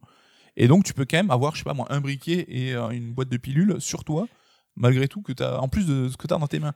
Mais c'est pas du tout bien expliqué. ah putain parce que moi le- le- l'inventaire provisoire je pensais que c'était euh, un des raccourcis pour utiliser les objets vite Bah pareil, donc on- voilà, c'est voilà encore un truc qui est très très mal expliqué. Je pense que la trad aide pas dans le sens où c'est alors c'est les phrases ont du sens, hein, c'est pas mal traduit, mais je pense qu'ils avaient pas le contexte quand ils l'ont traduit. Donc tous les pop-up qui viennent te donner des indices sur la marche à suivre, bah tu comprends rien en fait, c'est très très mal expliqué. Donc là-dessus c'est quand même un problème. Certaines personnes pourraient dire que ce côté un peu rigide et contraignant, bah ça peut être une force, tu vois, ça peut rajouter au stress et à la peur, tu vois, et c'est pas faux dans le sens où les survival de l'époque étaient connus pour justement avoir une maniabilité rigide, euh, tu te déplaçais, c'était un petit peu euh, laborieux. on pourrait faire les mêmes reproches à Silent Hill ouais, de l'époque hein. Et t'avais, comme on en parlait déjà, le brouillard qui était une contrainte technique à la base, donc, euh, mais qui en avait, qui avait rendu ça un instrument de la peur en fait. Mais donc, est-ce qu'on peut le reprocher aujourd'hui? Je, à mon sens, oui, parce que tu vois, on a des jeux aujourd'hui qui arrivent à générer la peur tout en étant agréable à jouer, donc c'est pas une fin en soi. Et que justement bah, les mécanismes de l'époque c'était une réponse à des contraintes obligatoires mais qu'aujourd'hui bah, ces contraintes les devs peuvent les surmonter. Donc pourquoi euh, persister là-dessus quoi? À la différence aussi que par exemple Resident Evil donc il y avait Alone in the Dark avant ou Silent Hill ils, ont fait ils, ont fait ils ont fait date tu vois. Euh, là ils sont là visage il est précurseur de rien du tout. Il s'inspire même de choses existantes et il le fait hélas un peu moins bien. Donc le point de comparaison il est tellement évident que on, est forcé tu vois de dire bah, franchement c'est un peu moins bien fait. C'est un peu moins bien moins maniable. Mm. Alors que bon, Silent Hill à l'époque, bah, c'était tellement une claque dans tous les sens que. Euh, tu faisais avec, en oui. Et donc encore un truc un petit peu aberrant, quand tu récupères ce qu'ils appellent des objets clés, donc ça c'est encore différent des consommables que tu peux utiliser. Bah, quand tu le prends, bah, l'interface te montre en train de tomber comme si tu le, faisais tomber par terre en fait, alors que c'est juste pour signifier qu'il va dans ton inventaire. Donc euh, parfois j'ai cru que je le faisais tomber, je mettais 5 minutes à le chercher, tu vois, parce que enfin c'est vraiment que c'est mal fait quoi. Et donc euh, là aussi, je trouve euh, les objets qui sont utiles et donc euh, nécessaires à ta quête sont pas du tout mis en valeur. Donc tu peux dire, bah, c'est bien parce que ça t'incite à chercher. Et tu vois, à l'époque, tu avais dans Silent Hill bah, un objet en 3D, tu le voyais se détacher parce qu'il avait une texture différente. Enfin, clairement, il ressortait du décor parce que euh, on voulait te montrer qu'il était utile. Les premiers résidents, tu avais ce système de, lueur, tu vois, dans le décor aussi, qui te montrait qu'il y avait un objet. Mais là, ben, tu vas, enfin, je sais pas si ça a été ton cas, mais j'ai passé du temps à juste euh, un peu checker tous les objets présents pour voir lesquels étaient utiles ou pas. Quoi. T'as plein plein d'objets que tu peux attraper, observer, mais qui te servent à rien. Des photos, des canettes, machin. Enfin, et du coup, bah, tu perds énormément de temps à trouver. T'aimes pas toi les trucs qui servent à rien. Mais grave, je, je, je m'entends suffisamment précieux pour ne pas. Chez, Shenmue, ça t'a saoulé. non mais c'est un peu. Shenmue, pareil, c'était une première et que c'était. Euh, enfin c'était lié à l'expérience quoi. Et tu vois dans Shenmue 3 je m'amusais pas à regarder tous les objets parce que euh, mais Shenmue c'était en corrélation avec l'ambition du jeu. C'est-à-dire que Shenmue c'était une débauche euh, technique euh, financière. C'était un truc de malade. Et Yu Suzuki l'a dit je vous allez pouvoir prendre tous les objets et les voir dans tous les angles. C'était quelque chose qui était plein la vue quoi. Tu vois c'était un truc de ouf. Et c'était en... c'était raccord avec l'ambition. Là visage qui a des des, des finances comme on dit un budget moindre pourquoi faire ça, tu vois? C'est que. Pourquoi vous faites ça? Mais pourquoi tu fais ça, tu vois, dans le sens où euh, bah, alloue euh, presque de la thune à, autre chose plutôt que de vouloir montrer. Tu vois, cette débauche de, détails, euh, cette, ce, rapprochement au réel qui, pour le coup, n'apporte rien à ton récit, n'apporte rien à l'immersion. Embauche un UX designer plutôt. Un UX. ah non, mais ça, c'est vrai. Mais tu as raison, peut-être que c'est lié au PC, ouais. Ouais, clairement, oui, je pense que c'est mal adapté à la manette, quoi. Enfin, mon troisième gros souci, et là, bah, c'est évidemment problématique, c'est la philosophie de jeu, donc euh, de visage. Donc, il reprend de Pity, donc on avait les trois influences, hein, Amnesia, Pity, Silent Hill, on va revenir sur chacun et comment il, reprend un petit peu cette formule. De Pity, il reprend ce système de progression qui impliquait euh, d'observer des éléments, parfois plusieurs fois, et qui allait euh, débloquer des choses. Donc, c'était parfois un peu illogique, donc fallait regarder une photo trois fois, et ça débloquait un autre élément. Donc, cet élément-là, ça pouvait être... Ben, là aussi une autre affiche qui apparaît, tu vois, c'était pas forcément quelque chose de super obvious. Donc il n'y a pas forcément de logique en soi, même si tu as des énigmes un peu classiques hein, avec euh, des portes à déverrouiller, etc. Mais euh, ce qui entraîne beaucoup d'errance en fait, euh, et très scripté, enfin un développement très scripté, c'est-à-dire que si tu arrives dans une salle, tu observes un élément, bam, tu as un appareil photo qui va apparaître dans une autre pièce qui n'était pas là jusqu'à maintenant, et c'est cet appareil-là que tu dois voir et observer pour faire avancer les choses. Donc tout est scripté dans le sens où il faut suivre le cheminement des devs, et c'est un script qui est pas tellement logique parce que des fois il faut regarder euh, deux fois une porte et puis euh, ça débloque. Enfin t'as pas de d'énigme d'un raisonnement logique derrière que tu peux pas anticiper toi quoi. Donc ça c'est pour moi c'est un gros souci. Ouais mais là où ça marchait sur Pity parce que l'aire de jeu était extrêmement limité et où le principe était de faire en boucle euh, le même couloir qui était très très ramassé, qui faisait une vingtaine de mètres.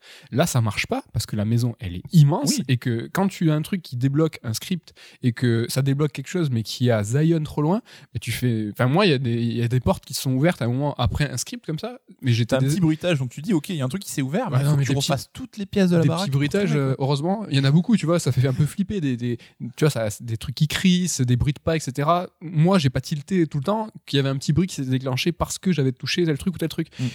Et euh, je trouve que là, l'inspiration est pas adaptée, encore une fois, au scope. C'est que l'air de jeu est immense et jouer sur un truc où tu fais en boucle, marche quand c'est petit, mais pas voilà, quand c'est grand. Pity, ton couloir, tu le connaissais, donc dès que t'avais quelque chose qui changeait, tu le voyais direct. C'est ça qui éveillait la curiosité. Tu fais, attends, il y a deux secondes, ça, c'était pas au même endroit. Tu t'en rappelais parce que c'était petit. Là, Mm. moi, la, la- la maison, elle fait 50 000, euh, enfin, elle fait 50 pièces. Euh, S'il y a un meuble qui bouge, moi, je, enfin, je l'ai pas appris par cœur, tu vois. Et surtout, Pity aussi, le but c'était clairement de compliquer la tâche des joueurs parce qu'ils savaient que c'était une démo qui était limitée. Et euh, l'objectif de Kojima c'était de favoriser l'entraide entre les joueurs qui allaient dire bah, Moi j'ai débloqué ça en faisant ça. Et donc, euh, cette conscience Ouais, collective un petit peu allait, aller euh, au bout de la démo. Oui. Mais le but c'était clairement de foutre les bâtons dans les roues aux joueurs pour retarder au max la surprise de fin qui était la, débloquer la cinématique qui t'annonçait que c'était en fait un projet Silent Hill. Donc, c'était le but du jeu en fait. Et je pense que les devs l'ont mal compris. C'est ça, c'est- c'est- ils voulaient nous faire chier, quoi. Et je pense pas qu'on aurait retrouvé cette mécanique dans le jeu final. Donc là, je peux me tromper parce que j'en sais rien, mais je pense pas. Et donc là, les devs l'ont pris au pied de la lettre pour, à, à mon sens, détourner quelque chose qui n'était pas fait en ce sens-là du tout. Qui n'était pas fait pour nous aider, ouais. Clairement. Donc tu as l'influence après d'Amnesia. Donc là, c'était bah, la jauge de santé mentale.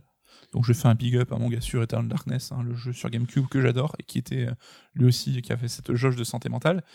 Donc en gros, plus tu restes dans le noir, plus ta santé mentale va se détériorer. Donc et euh, plus elle est basse et plus tu deviens la proie des manifestations euh, ésotériques ou paranormales. Donc ça peut être une porte qui claque, une ampoule qui claque aussi. Voilà, moi j'ai direct une question parce que tu as joué plus que moi. Dans Eternal Darkness, euh, rappelez-vous, c'est que les manifestations un peu surnaturelles et tout, elles étaient de diverses formes. Et il y avait vrai et, et je sais qu'on l'a fait aussi ensemble. On a tous cherché à être volontairement affectés pour justement découvrir à chaque fois les nouvelles alté- euh, altérations. Parce que c'était souvent rigolote. Elles étaient euh, marrantes, elles, étaient, elles explosaient le quatrième mur. euh, Enfin, on peut spoiler, tu vois, aujourd'hui, elles faisaient éteindre la télé, enfin, faussement, avec un. enfin, T'avais un peu du Metal Gear, t'avais des trucs un peu très rigolos. Est-ce que là, dans le visage, il se passe des trucs intéressants? Justement non, parce que ça va entraîner que des choses contraignantes. C'est-à-dire, ça pète une ampoule, donc ça crée du noir, donc ça va encore plus baisser ta santé mentale. Et surtout, quand tu t'es en mode euh, santé mentale très très basse, bah, t'as le euh, boogeyman, quoi, le- l'entité maléfique qui te pourchasse pendant toute l'aventure, bah, qui va te one-shot, qui apparaît derrière toi et qui te one-shot. Donc t'as ce côté euh, bah, super punitif en fait. Peut-être en fin de jeu, euh, on l'a pas vu, il se passe des trucs rigolos, je sais pas. En fait, c'est que le jeu a une gestion euh, presque de ressources, tu vois, presque à la roguelite. où D'accord tu vas devoir euh, choper par exemple des ampoules, des bougies pour créer des zones de lumière qui est le seul endroit où tu peux entre guillemets recharger ta jauge. Mais moi je suis arrivé par exemple euh, dans mon premier chapitre dans un moment où ben, on te coupe le courant, donc tous les interrupteurs sont euh, enlevés, donc t'as plus moyen de, créer la lumière. Donc tu es dans le noir total et donc ta jauge de santé qui baisse. Et comment tu trouves un briquet ou une bougie s'il fait noir? Tu peux pas, tu galères. Et moi, j'avais, j'étais arrivé au stade où, à peine je faisais 5 pas, ben, je me faisais buter par le boogeyman qui apparaissait. Et plus de pilules, donc les petites pilules qui permettent. euh, Ouais, donc euh, parce que je trouvais plus de, de moyen de trouver, Mm, mm. enfin de, de trouver des objets intéressants, quoi. T'étais bloqué en fait. Et donc je suis rentré dans une boucle en fait où j'étais constamment bloqué, où je devais optimiser un trajet pour arriver vite à un spot de lumière parce qu'il a persisté un ou deux par-ci par-là. Mais je n'avais, enfin, je pouvais plus explorer pour avancer dans le jeu parce que je n'avais pas le temps ou l'opportunité de le faire, quoi. Donc je trouvais ça un petit peu absurde. Surtout que cette santé mentale, c'est un petit peu opaque comment ça fonctionne. Des fois, t'es euh, à fond et elle va baisser en deux secondes. Et des fois, je me suis fait buter en 20 secondes alors que je voyais pas pourquoi, tu vois. Alors que je pensais être euh, resté dans la lumière, tout ça.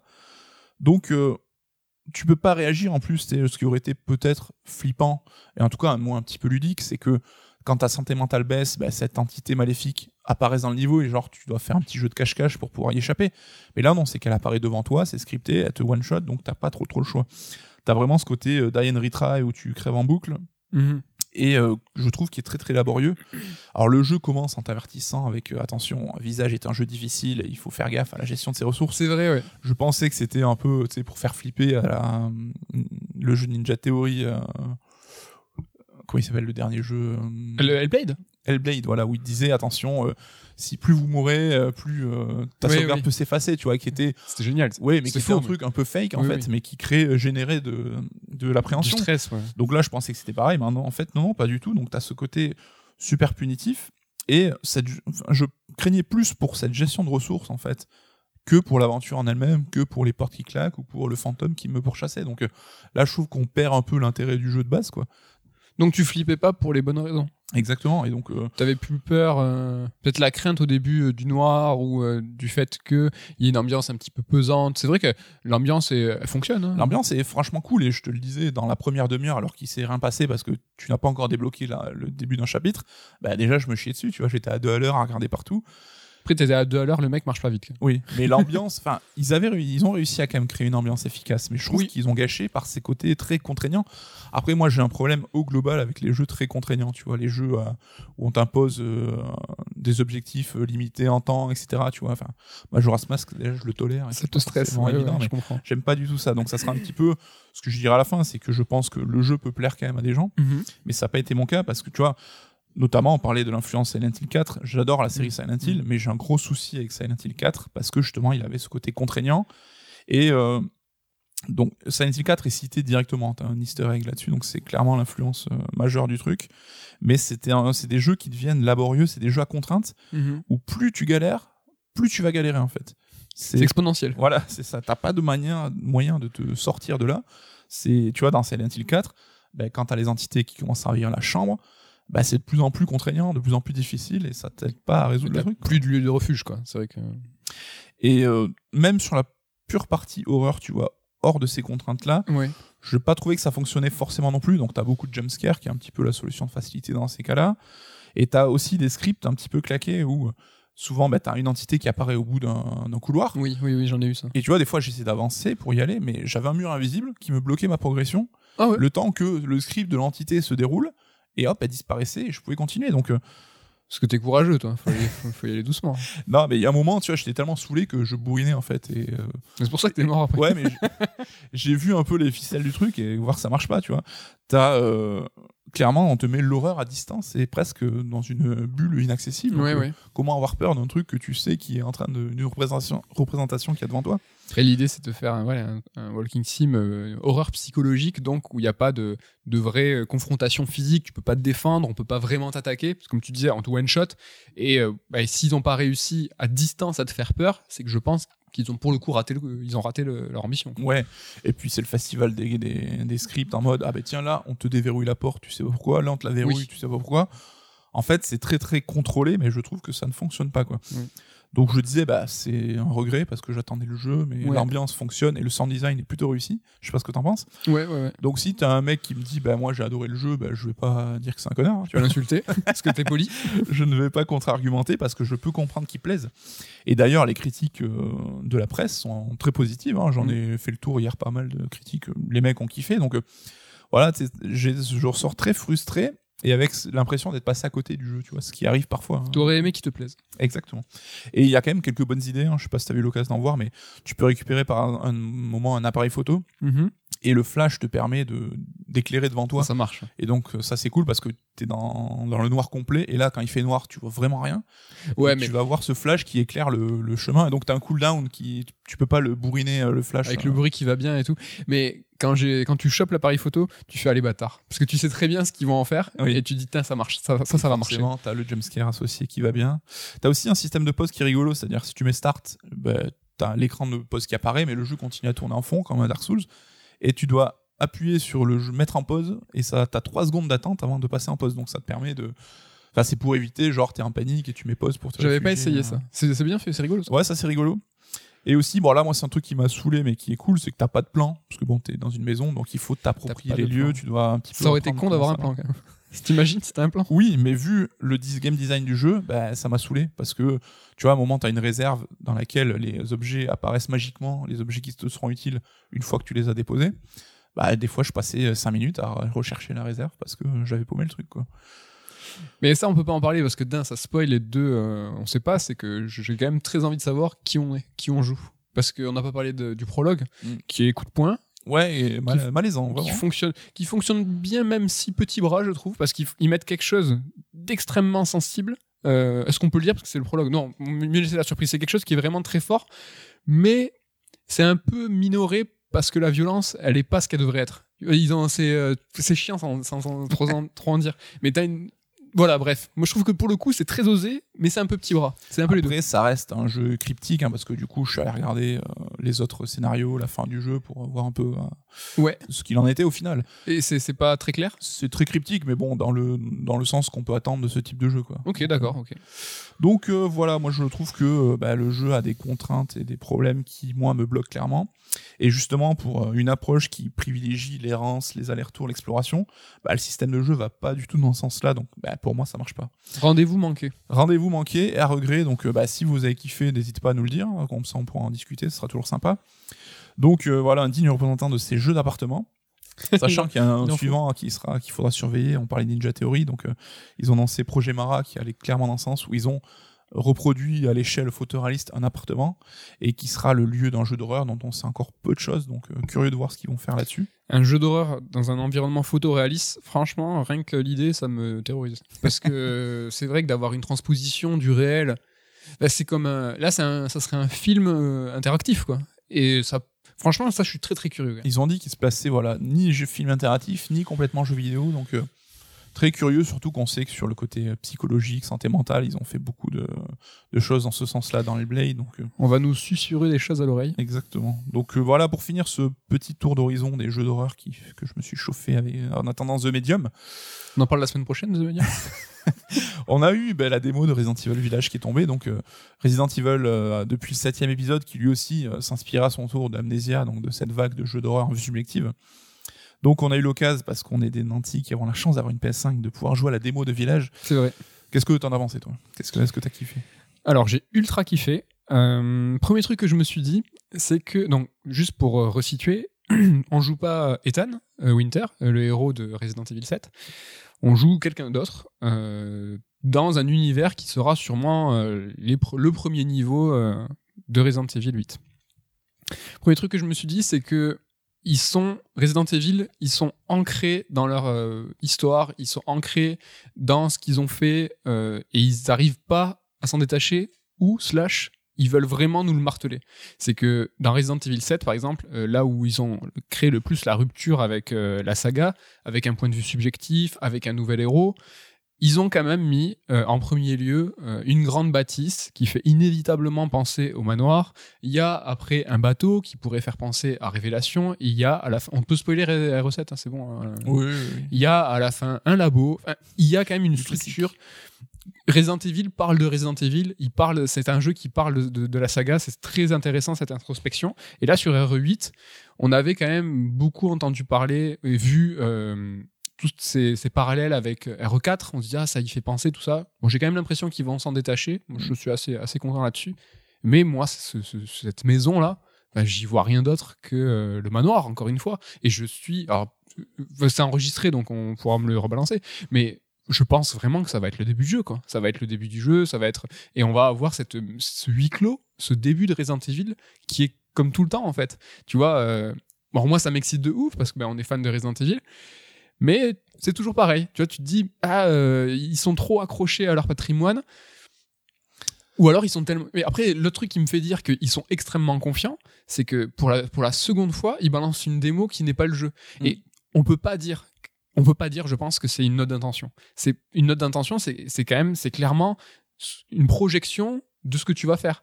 Là, c'est pas le cas. Là, c'est on est on- Non, qu'il n'y a pas de combat. il y a pas de combat. C'est qu'une sorte de visite virtuelle. Non. En fait. si tu prends ça comme une vraie note d'intention, tu pourrais te dire que RE8 n'aura pas de confrontation. Tu vas être dans un vrai walking simulator euh, d'horreur, mais c'est pas le cas.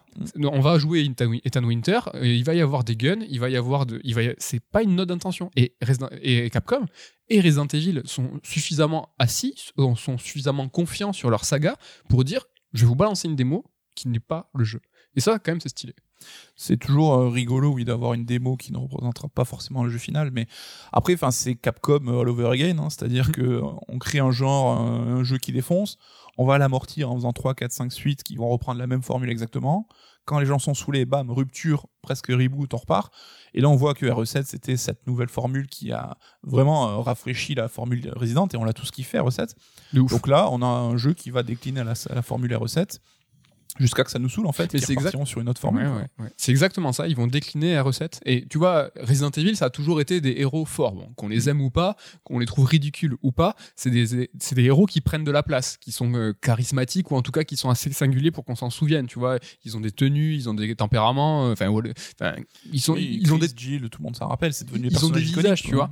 Et en fait, le fait qu'ils ont, ils ont pris la recette au pied de la lettre, ils ont fait un jeu à la vue en vue subjective. Donc du coup, un jeu en vue subjective, il faut que le héros s'efface parce que le héros devient le joueur. Ils ont mis Ethan Winter qu'on n'a jamais vu, on sait même pas la gueule qu'il a.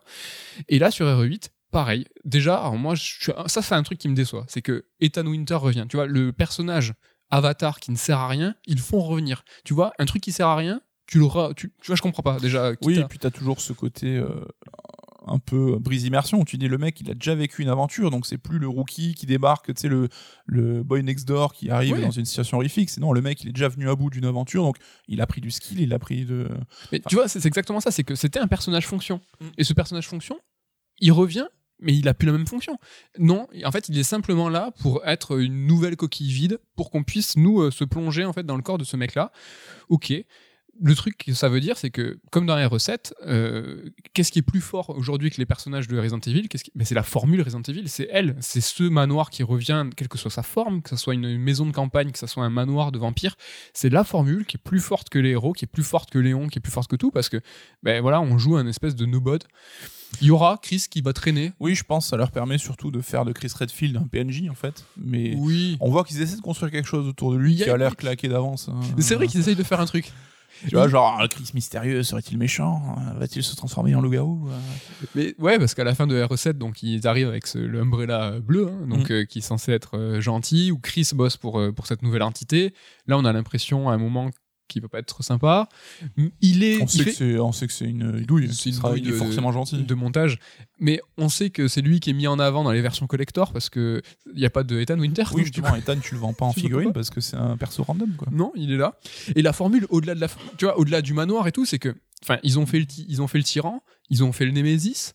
Enfin, avec R7, ils ont fait, attends, c'est la formule qui est plus puissante que les persos. Ok, on va mettre le père Baker, c'est lui qui va être le Némésis. Là, on voit R8 avec, euh, comment elle s'appelle la grande, euh, Je sais plus son nom, elle a un nom euh, roumain. la, la Miss roumaine, donc qui est, qui est- géante. Mais c'est, ça, va que- être ça, ça va être un Némésis. Oui, qui je poursuivre. qui va te poursuivre. Mais là, je, je serais très content qu'ils nous surprennent. Que, que peut-être même, euh, a- est-ce que c'est un personnage qui va nous aider et tout?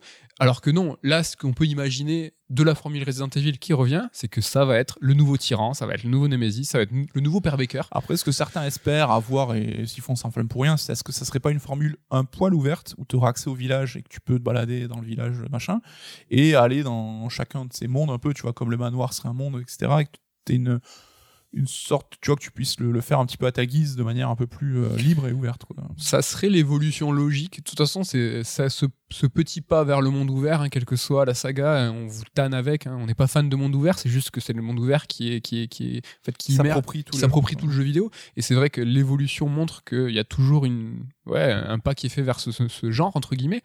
Moi, ouais, franchement, c'est possible. Moi, ça me chauffe. En tout cas, ça me chaufferait bien. Ça serait en tout cas une nouvelle proposition Mm. de Resident Evil avec euh, aller picorer un peu quand on veut. À voir. Quoi qu'il en soit, RE8, c'est notre jeu le plus attendu de l'année à tous les deux. De- La démo a fait le taf, même si elle est pas très longue et pas très intéressante. Ça reste quand même euh, l'occasion de parcourir des décors super jolis avec une ambiance. euh, C'est bête de beau. c'est bête de beau. C'est bête de beau. Artistiquement, c'est euh, ouf. Donc, on y a joué Même sur si techniquement, PS5. Ça casse pas forcément la bouche. Est-ce que ça a aussi bien tourné sur PS4 Attention, quand même, hein, il y a des gens qui se sont cassés les dents dessus, à, nous, à nous faire jouer que sur PS5. En tout cas, c'est magnifique et l'ambiance c'est ouf. Ouais, donc ben, à voir. Enfin, on est toujours aussi chaud. Moi, le trailer qu'on a vu m'a grave donné envie. Donc, euh, Mais ça soulève plein de questions, c'est mortel parce que, tu vois, euh, Resident Evil, on a parlé, on a vu que la formule revenait et au début c'était de la série B, de la série Z, ça a évolué. R7, a, tu vois, a, a proposé une nouvelle version de l'horreur plus moderne, comme R7 l'était, tu vois, la vue subjective, hop, c'est plus moderne. Ça allait traîner du côté des, des fan footage, ça allait traîner du côté du euh, porn, comment on appelle ça, le torture porn, euh, tout ce qui est saut, tout ça. Et là, le RE8, bon, écoute, euh, est-ce que l'horreur avance? Est-ce que là, ils vont aller. Tu vois, euh, moi, je discute un peu avec euh, Patrick Helio, euh, qui, qui adore Resident Evil. Vous savez qu'il adore Resident Evil. Il adore écrire aussi. Patrick Helio. Il adore écrire. Et euh, donc, on discute beaucoup. Et lui, euh, voilà, il nous il fait Ah, mais non, c'est le retour à la Hammer et tout. Je fais Ah, mais là, c'est un retour en arrière, tu vois.